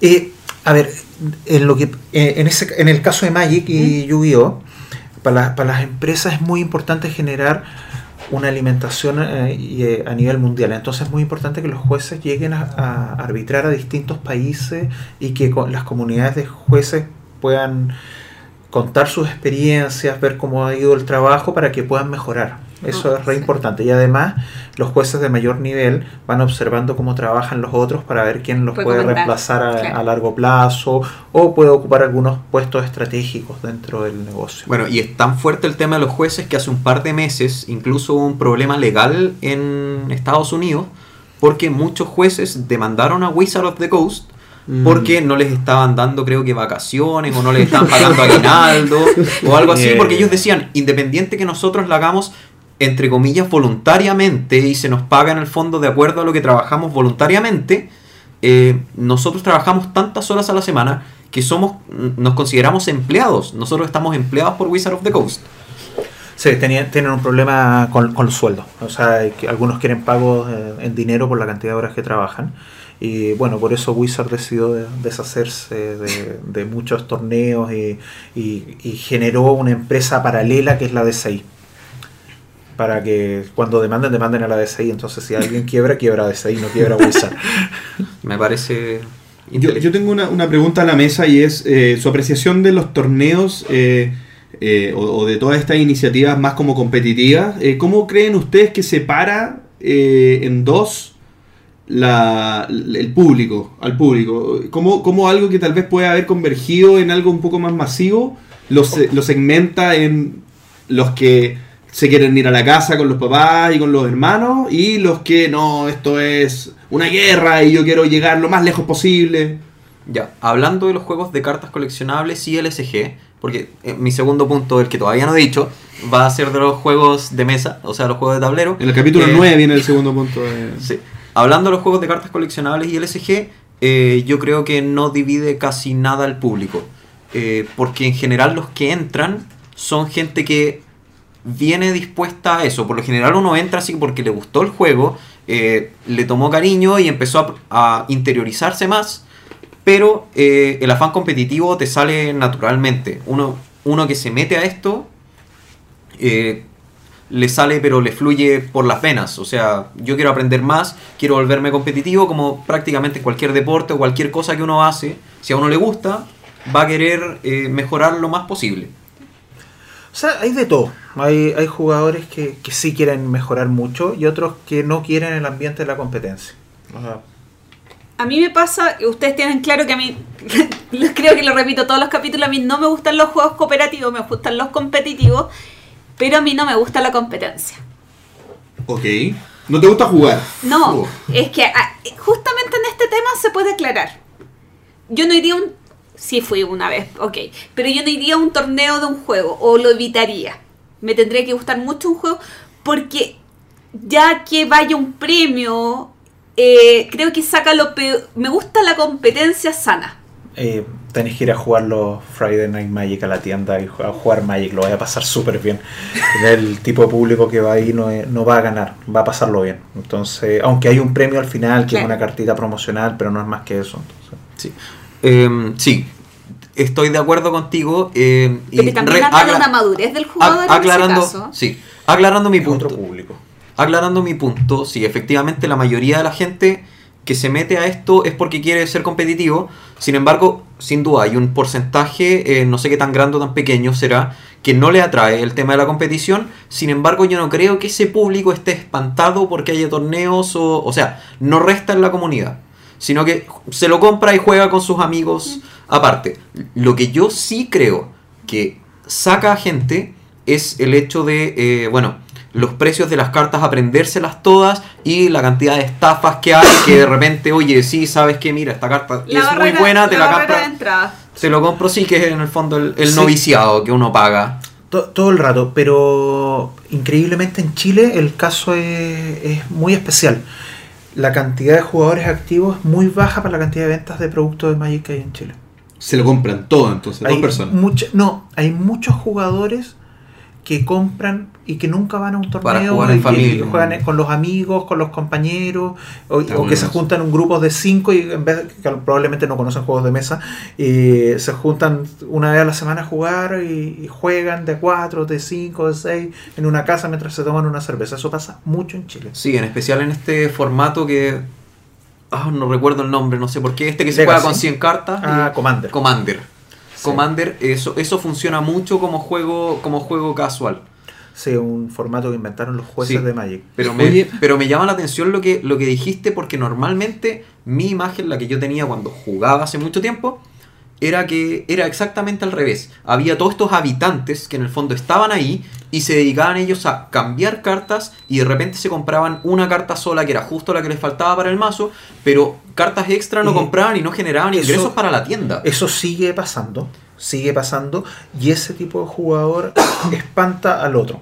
Entonces, el otro llegaba escondido, se compraba el sobre y lo guardaba y se iba.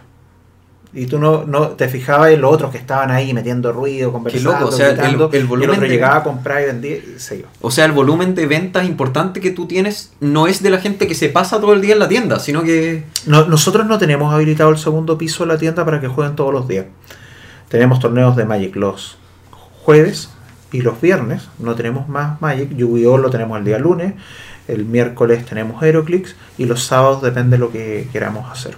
Oye, a mí, a mí me pasó una vez que, que para hablar un poco de, de la segmentación en tipos de personas o perfiles de jugadores, me pasó una vez que yo aprendí a jugar Dice Master eh, yendo a una tienda y una persona que estaba jugando y él era competitivo, después me enteré, digamos, me, se ofreció a, a explicarme el juego. Y me pasó dos cartitas y cuatro dados que eran los más malos probablemente.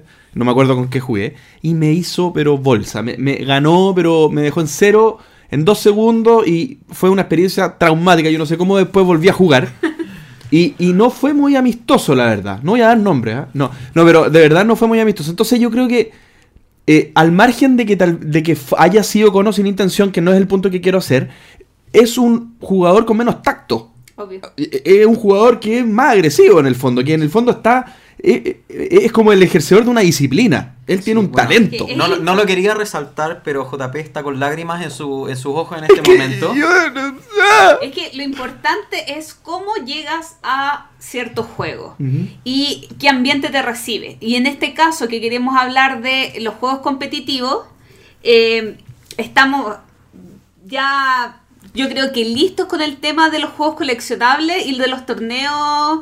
Eh, y me gustaría también ver cuál es el panorama de los juegos de mesa con respecto a, la, a, a los torneos. Eso iba, eso iba a conversar porque además existe un juego organizado que no sé cómo se dará en los otros países, pero aquí en Chile al menos se da muy poco y que yo sé que en Estados Unidos, por ejemplo, pega muy fuerte el tema del juego organizado de los juegos de mesa, no coleccionables. Eh, Sí, pero también tenemos una diferencia. Nosotros somos 17 millones aproximadamente y ellos son 200 y tantos millones. Entonces, es muy complicado decir, oye, ¿sabes que en Estados Unidos se hace esto? En Estados Unidos tienen un mayor poder adquisitivo. Los productos en general los producen ellos, entonces son más baratos. Nosotros tenemos que importarlos. Pues sea una relación aproximada como de mil pesos el dólar en Chile para casi todos los productos. O sea, Disculpame. salvo las zapatillas que las hacen sí. en Corea y, y las Uh, mandan sí, a Estados Unidos. es- y Chile. Esa misma pregunta Sí. te iba a hacer, que eh, bien ¿Las cartas, por ejemplo, de Magic se producen en Estados Unidos? Las cartas de Magic, las, O los las- tableros. las movieron a Estados Unidos, ahora no sé dónde las están produciendo porque antes las hacían en Bélgica. Ya, Y después las cambiaron a Estados Unidos por tema de los tra- tratados de libre comercio. ya, perfecto. Mira. pero Pero bueno, también hay países como Japón que produ- las producen en Japón, China también produce, hay como fábricas locales. uy, qué terrible que China produzca tus cartas. Ya, Sí, ya, sí, o sea, para que ya cartas coleccionables, todo. sí, es que ya. O sea, Black Lotus por todos lados. Bueno, Las hicieron con papeles distintos. Pero eh, ya existen muchas copias de Black Lotus que son muy parecidas a las originales, para no decir iguales. Bueno volviendo al Sí, tema volviendo al tema, al tema de lo, de lo- del juego organizado en los juegos de tablero. Eh, existen, eh, bueno, muchas empresas para promocionar sus juegos. eh, ellos generan kit de venta de juegos, o sea, kit de promoción de juegos organizados. Por ejemplo, Star Realms tiene eh, algunos, tiene kit para organizar torneos, no sé, de 4, de 8, de 16 personas, el cual se, muchas veces se regala a las tiendas para poder promocionar el juego y el único requisito que se exige es que tú que la tienda tenga a la venta el juego. Y en el fondo la tienda gestiona y se dan premios, de repente se dan playmat o se dan algunas cartas más grandes Pero o quizás un póster. poquito lejano a la Eh, realidad ¿a ti te interesa? Sí, un poquito. A mí, a mí nunca me han regalado ningún kit de algún juego en especial para pasar No no- pero no te han ofrecido tampoco. No, la- o sea, Devir, por ejemplo, me ofrece me- las veces que hace los torneos, a las tiendas se los da gratis. Y les pasa los juegos gratis para que puedan hacer torneos de Catán, de Carcassonne, etcétera. Pero las otras marcas nunca me han ofrecido nada. O sea, En serio, ah, bueno, es que me interesaba llegar a cómo funcionan por dentro esos, porque por ejemplo, eh, un juego que aquí en Chile no sé cuánto pegará, yo no creo que tanto, que es el Small World, en Estados Unidos es uno de los más jugados según ICB2, es uno de los, creo que es el quinto juego más jugado en Estados Unidos, pero es porque hay torneos, pero para morirse en todos lados y se promociona y se promociona y se promociona, y esos son eventos gratis que generan en el fondo un impulso en las ventas. Eso a ti, a ti no te... no, no, no, yo nunca he recibido nada de algún pack para promocionar de esa manera. El tema con también puede tener que ver con que las tiendas en Latinoamérica son mucho más pequeñas. En Estados Unidos en general hay más espacio. Y lo otro que el, el gringo en general está dispuesto a, a viajar más lejos. Acá en Sudamérica la verdad. gente se mueve por un radio más pequeño. En, Transantiago. en- en sí, si te en queda Chi- en camino entre Santiago- la casa y el trabajo. en Santiago, claro, en la línea 1 no, no se mueven mucho. Los espacios son súper caros por, por el tema de que acá hay terremotos de verdad que te pueden botar lo que sea y, y la construcción es cara. Entonces ahí tenéis un montón de temas que... Sí, porque a mí me llama la atención que funcionen, no, bueno, no sé cuánto funcionarán, también eh, los torneos de Catán, los torneos de Carcassonne, pero que no haya torneos de muchas otras cosas en las que de repente sí se promocionan en O sea, otros el- países. eh, esos torneos, por ejemplo, para que tengan una idea, en distintas tiendas a lo largo de Chile se hacen como los, los regionales y después terminan con algún nacional acá en Santiago. Claro, con, con Catán y Carcassonne. Ahora, yo creo que es cuestión de tiempo. O sea, en la medida que va aumentando la comunidad de personas que juegan juegos de mesa dentro de Chile, en algún minuto vamos a tener todo ese tipo de promociones porque va a valer la, la, la pena invertir para las empresas en poder venderte el juego. Lo mismo que el año pasado, em, creo que fue sudamericano de Carcassonne. Entonces fue algo, y del ganador del sudamericano se fue a Essen, si no me equivoco. Algo Y en- así. O, o- o al revés de Catán, que fue sudamericano, y, eh, y- porque uno de los dos fue en Estados Unidos en la final, y el de Carcassonne fue en Essen. sí, el de Carcassonne premio. fue en ese. Entonces igual eh, lo importante es que se acerquen a sus tiendas, sepan eh, cuáles son los juegos que eh, tienen sistema de torneo y, y se vayan involucrando más en esto porque a la medida de que se vayan aumentando eh, la participación en, esta, en estos juegos organizados es que también se van a generar más instancias para eh, poder jugar. Perfecto, vemos, vemos que es un tema que está empezando a nacer. eh, comencemos a pedirlo en nuestras tiendas, comencemos a preguntar, porque el, el gasto ya está hecho por las empresas, los kits ya los tienen.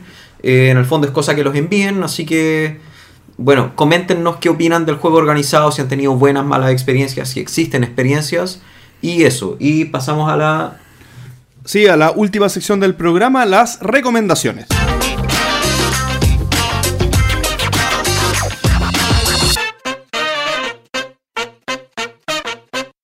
Última sección del programa, las recomendaciones y partimos entonces con Gloria.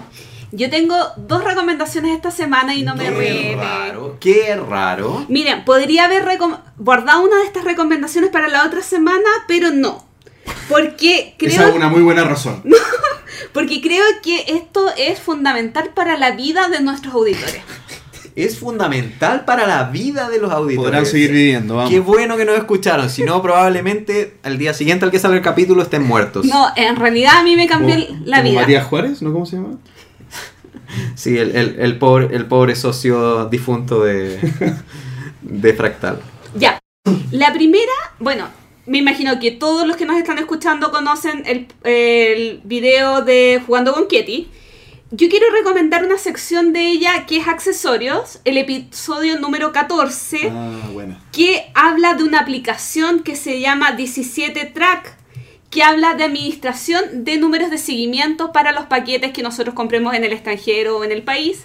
Entonces tú ahí puedes guardar todos los números de seguimiento y te mantiene al tanto de cómo van tus pedidos. Muy buena recomendación. Espérate, ¿y cómo? ¿Cómo? No, o sea, sí. Eh, yo se conecta como a los sí. distintos servicios de correo de donde vengan. Sí. Entonces hace- de todo el mundo. centraliza todos los Sí. tracking numbers en una sola aplicación. Sí. Yo podría No. haber recomendado la aplicación, pero no quise porque en el video está todo explicado de una manera maravillosa. Ah. Entonces, ¿para qué lo voy a explicar yo si lo pueden ver explicado por qué? Sí, no, sí. Y está súper bien explicado, ¿verdad? Y a eso me refiero que era algo que no podía dejar pasar porque a mí ya me cambió la vida con mi último pedido. Chicos, si no lo han usado, so- están vida. muertos. Son zombies. Oye, me cam- le cambió la vida a la Gloria, ¿ya? Sí, y mi segunda, eh, mi segunda recomendación es muy atingente a los últimos capítulos que tuvimos, porque es un capítulo del podcast El Dado Único, el capítulo número 20, que se llama Especial Charlas con Editoriales en Barcelona. ¿Y por qué digo muy atingente? Como hemos hablado con Ludoísmo, como hemos hablado con Fractal Juegos, esto cuenta la realidad en España de otras editoriales. Y uno muchas veces cree que allá es todo más eh, bueno, bonito y maravilloso y no es tan así. En este capítulo se puede, convers- se puede escuchar a la gente de Ludo Sentinel, de Guerra de Mitos y de Game for Gamer que cuentan cómo es el proceso de eh, la producción de juegos propios, de juegos licenciados y dónde mandan a hacer los juegos, entre otras cosas. Entonces es súper atingente a los temas que nosotros hemos tratado en los otros podcasts, pero viendo la realidad española. Me encantó. Está bueno. Me Está encantó. bueno para Lo voy a- comparar lo voy a, el- lo voy a buscar. En cómo este están momento. ellos cómo estamos nosotros. Está Sí. muy bueno. Y de hecho, eh, tienen los mismos problemas que nosotros y Sí, sí. a mí me llamó muchísimo O la sea, atención. a mí cuando me preguntan, yo lo que siempre digo, la diferencia es la cantidad de gente. Nosotros en Latinoamérica somos muy pocos. Sí. Y Así que chicos, tengan hijos, esa es mi recomendación, tengan más hijos. Hay espacio donde poblar acá en Sudamérica. Sí, ya, Cristian, tu recomendación. Eh, yo siempre le doy la misma recomendación a todos mis clientes. eh, es, lo, es lo mismo. Si tú tienes un juego sellado en la casa o un juego sin jugar, no necesitas comprar un segundo juego. ¡Oh! ¡Me Ah, dolió! Pero eso es una estaca a todo el mundo. Me dolió. Me dolió. Oye, ¿qué- Es malo para mi negocio, pero no importa. Disculpa, ¿qué pasa con alguien que tiene 50? ¿Sin, sin abrir? Nosotros 50. teníamos un amigo que tenía 50 juegos, después los empezó a abrir y craquelar, descraquelar, para poder decir que estaban abiertos y jugados. así que- Claro. Mira, eh, No, pero no- no se puede. Cristian, sobre lo mismo, nosotros en otro capítulo lo comentamos, eh, hay algo que se llama la antiludoteca, eh, que es ponerle un post-it en los juegos que no has jugado. Entonces también ese ejercicio es súper útil para, Para evitar que pase. para evitar que los pase. juegos tienen un nombre, juegos, son para jugarlos. Si tú compras uno y, y tienes otros que no has jugado, no, no los necesitas, necesitas más juegos. Qué Más bueno, jugar. Qué bueno que dijiste eso porque mi idea de ludoteca va por ahí, por eso estoy acortando y quiero llegar a mis 52, más 52, que son 104. Pero finalmente yo creo, creo lo mismo, yo creo que un juego está para ser jugado. Oye, suena como medio. Poco, Suena- poco consecuente decirlo de nuestra parte, porque yo creo que nosotros tres tenemos bastantes juegos cerrados en nuestra casa. Sa- Sabes que yo a Entonces, principio... súper a- simple, no necesitas ir a comprar otro. Ya lo tienes. Tienes un montón que puedes empezar a abrir, aprenderlo, enseñarlo y disfrutarlo. hay prioridades en la vida, hay veces en que las prioridades son diferentes. Esta semana jugué tres juegos nuevos. Yo me siento súper conforme. Le llega más de lo que juega. Es verdad. O sea, ¿cuántos, cuántos compraste o cuántos Esta te llegaron? semana, ¿cuántos me llegaron nuevos? Tres. La ¿Y semana cuántos pasada, compraste? cinco. ¿Compraste? Para. para sí, eh, eh, perdón, me- me- me- para enfocar lo que está diciendo Cristian y no, no tirarlo a la, a la checota o al chiste. eh, al margen de que nos pase, yo creo que estoy de acuerdo en el mensaje. eh, los juegos no son un adorno, los juegos son. tienen un fin, Tienen vida, tienen vida. tienen corazón. No, no, pero en serio, en serio, los juegos tienen un fin y, y- y en el fondo es pensar, es pensar, eh, hay, es, pucha, va a sonar un poco cliché, pero hay gente que no tiene juegos. Y uno Yo tiene juegos sin a jugar. jugar. Yo los invito a jugar a mi Entonces, en el fondo es como, démosles un poco de razón a- o démosle un poco de sentido a toda esta cosa, digamos. Todo el tema que decíamos al principio, que todos lo creemos, que los juegos son un tema social, es un tema que uno lo puede comprar y cinco lo pueden disfrutar, pero si uno los compra para acapararlos y no usarlos, pierde un poco el sentido también de todo el tema, creo yo. Un poco para darle sentido a la... Yo, yo, sé que no lo, no lo practicamos mucho, pero es, es importante. Es que si no, ¿sabes lo que pasa? Que no, no sirven para que junten polvo. Hay que jugarlo. Es que eso, eso es más fácil decirlo que cumplirlo.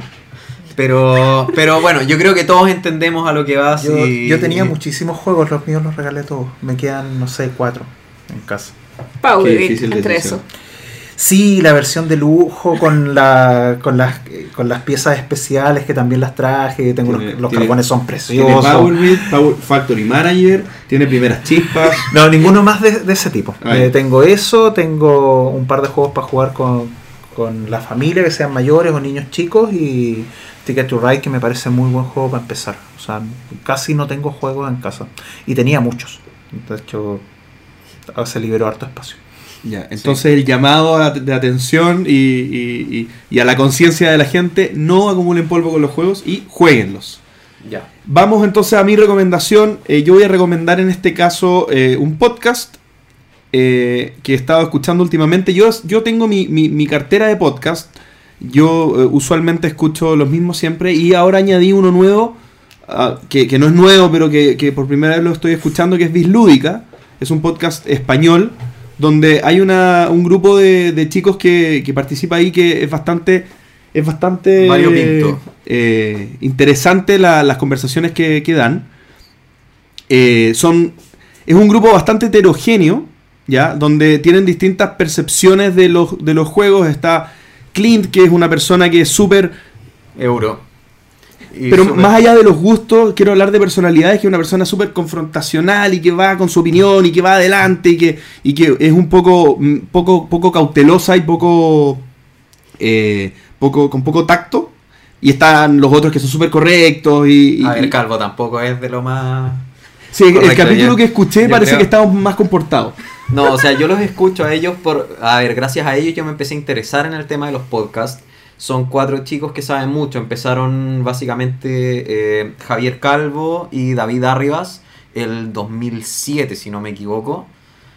Y bueno, ellos comentan mucho sobre juegos. Para mí es uno de los podcasts esenciales. O sea, si les gusta el mundo de los juegos de mesa y quieren saber de los juegos de mesa, estos chicos eh, comentan, comentan, comentan, comentan, comentan. Pero ojo, hay que poner un warning ahí, hay que, hay que poner una alerta porque lamentablemente ellos cuando hablan de juegos te incentivan a comprar y son los mayores creadores de hype del universo. O sea, te hablan de un juego y tú terminas el podcast y tú dices, tengo una lista ya de cinco juegos nuevos que me quiero comprar. Sí. Cada Sí, es verdad, capítulo. Es verdad. No, y además son jugadores súper antiguos. Por ejemplo, Clean. eh, no, que llevan mucho tiempo. Súper antiguos. No, que llevan mucho tiempo jugando. Por ejemplo, Clint, que yo lo conocí en España, conocía, más allá de Chile, conocía Puerto Montt, que es mi ciudad que es difícil que la conozcan en España, porque había un tipo en Puerto Montt que jugaba juegos de mesa. O sea, alguien que sabe bastante. Quiero recalcar también la, la energía y la, la buena onda con la que hacen el programa, que te mantiene interesado. No es un programa corto, Dos horas y Eh, algo. bueno, creo que es como, es como el de nosotros, pero, nuestro, pero... pero, pero tienen un nivel de energía que te mantiene bastante enganchado y bastante entretenido durante todo el programa, lo que es muy, muy, muy interesante. Dos cosas interesantes. Ellos graban online, por lo tanto tú puedes ver, perdón, uno tú puedes ver el capítulo en YouTube, además de escucharlo como podcast, y lo otro es que tú puedes interactuar con ellos mientras graban, porque tú ves... Lo graban en vivo. lo sí, graban en vivo lo graban en y con imágenes. Entonces sí, es muy divertido la- las dinámicas que se producen ahí, los que le lo que les comentan la gente, a mí me encanta. Yo de hecho soy, eh, esta semana, estaba pensándolo hace mucho tiempo, pero esta semana ya me hice patrón de ellos en Patreon con, bueno, con la de 4 euros, que es, lo, que es lo más alto, porque para mí es un podcast esencial. O sea, yo lo escucho cada capítulo que sale y he escuchado toda la historia, desde el 1 hasta el... Bueno, y voy a seguir con mi recomendación, que es la última, que es un artículo del sitio web Dos Maracas de 10, que tienen, eh, bueno, es un sitio de noticias y tienen muchos artículos interesantes, pero el que voy a nombrar ahora es uno que salió el viernes 17 de febrero, que se llama Cómo hacer un crowdfunding y no morir en el intento.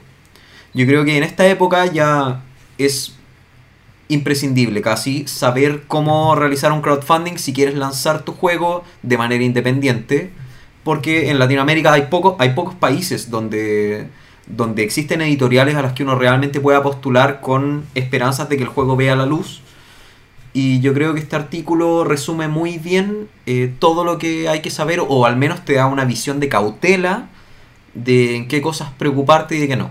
Además, Dos Maracas de 10 no es solamente una página, es una editorial de juegos. Y César, eh, por ver Cami, lanzó eh, Walking to the Moon. Sí. Y ese juego, bueno, ayer me llegó después de un mes y tanto. Yo lo probé en la feria de Córdoba, me gustó mucho, por eso me inscribí en el Berkami sabiendo que me iba a salir carísimo el envío a Chile. Y realmente es un juego chiquitito, entretenido, incluso tiene una parte cooperativa, pero es que tiene, es dos juegos en uno. Ah, entonces sí. Sí, y lo encontré muy divertido, así que no pude dejar de, de apoyarlo. Listo, yo creo que esas son las recomendaciones. Buenas recomendaciones esta semana. Oye, y para ir dando cierre al programa, vamos a hacer una- un comentario. Eh, nosotros el capítulo pasado les contamos que estábamos por lanzar un concurso. Les anunciamos que los chicos de Fractal nos habían regalado uno de los juegos que van a comenzar a distribuir. Este juego es Patchwork. Y nosotros estamos a punto, eh, hoy día martes 28 de febrero, que es cuando está saliendo el programa, estamos a punto de lanzar un video en YouTube con las bases de este concurso para que ustedes puedan entender bien qué es lo que tienen que hacer y, y- y cómo, cómo ganarse este, este premio. No les vamos a pedir nada complicado, no es física cuántica esto, ¿ah? Así que se tienen que suscribir a nuestro canal de YouTube, El Entreturno. O buscarnos al menos. Y eh, recalcar el punto que esto lo vamos a enviar a donde sea. Va a ser un sorteo totalmente al azar. Así que de donde estén eh, se lo pueden ganar. Así es, eso y Cristian, un agrado haberte tenido en el programa, de verdad, no sé si quieres cerrar con algunas palabras. Agradecer la invitación solamente. No hay nada más que decir. Oye, no, de nada y muchas gracias a ti de verdad por haber venido. Ha sido una conversación muy interesante. Creo que este capítulo faltaba, digamos, la visión de quienes dan vida al, al- al hobby vendiendo y logrando que esto se mueva. Así que muchas gracias por tu participación. Espero que nos volvamos a ver pronto. Bueno, si me invitan, yo vengo. así, así de simple. Fabuloso. Muchas gracias entonces por escucharnos. Hasta la próxima.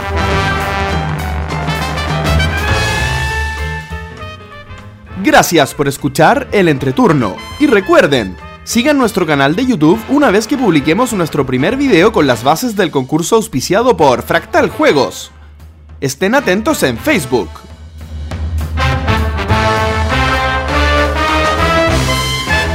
Además, traten de seguir el consejo de Cristian de no comprar juegos si aún hay pendientes por jugar.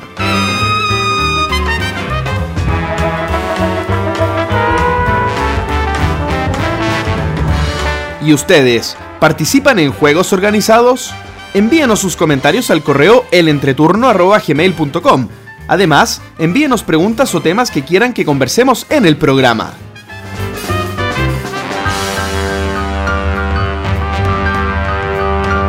Gracias de nuevo y hasta la próxima.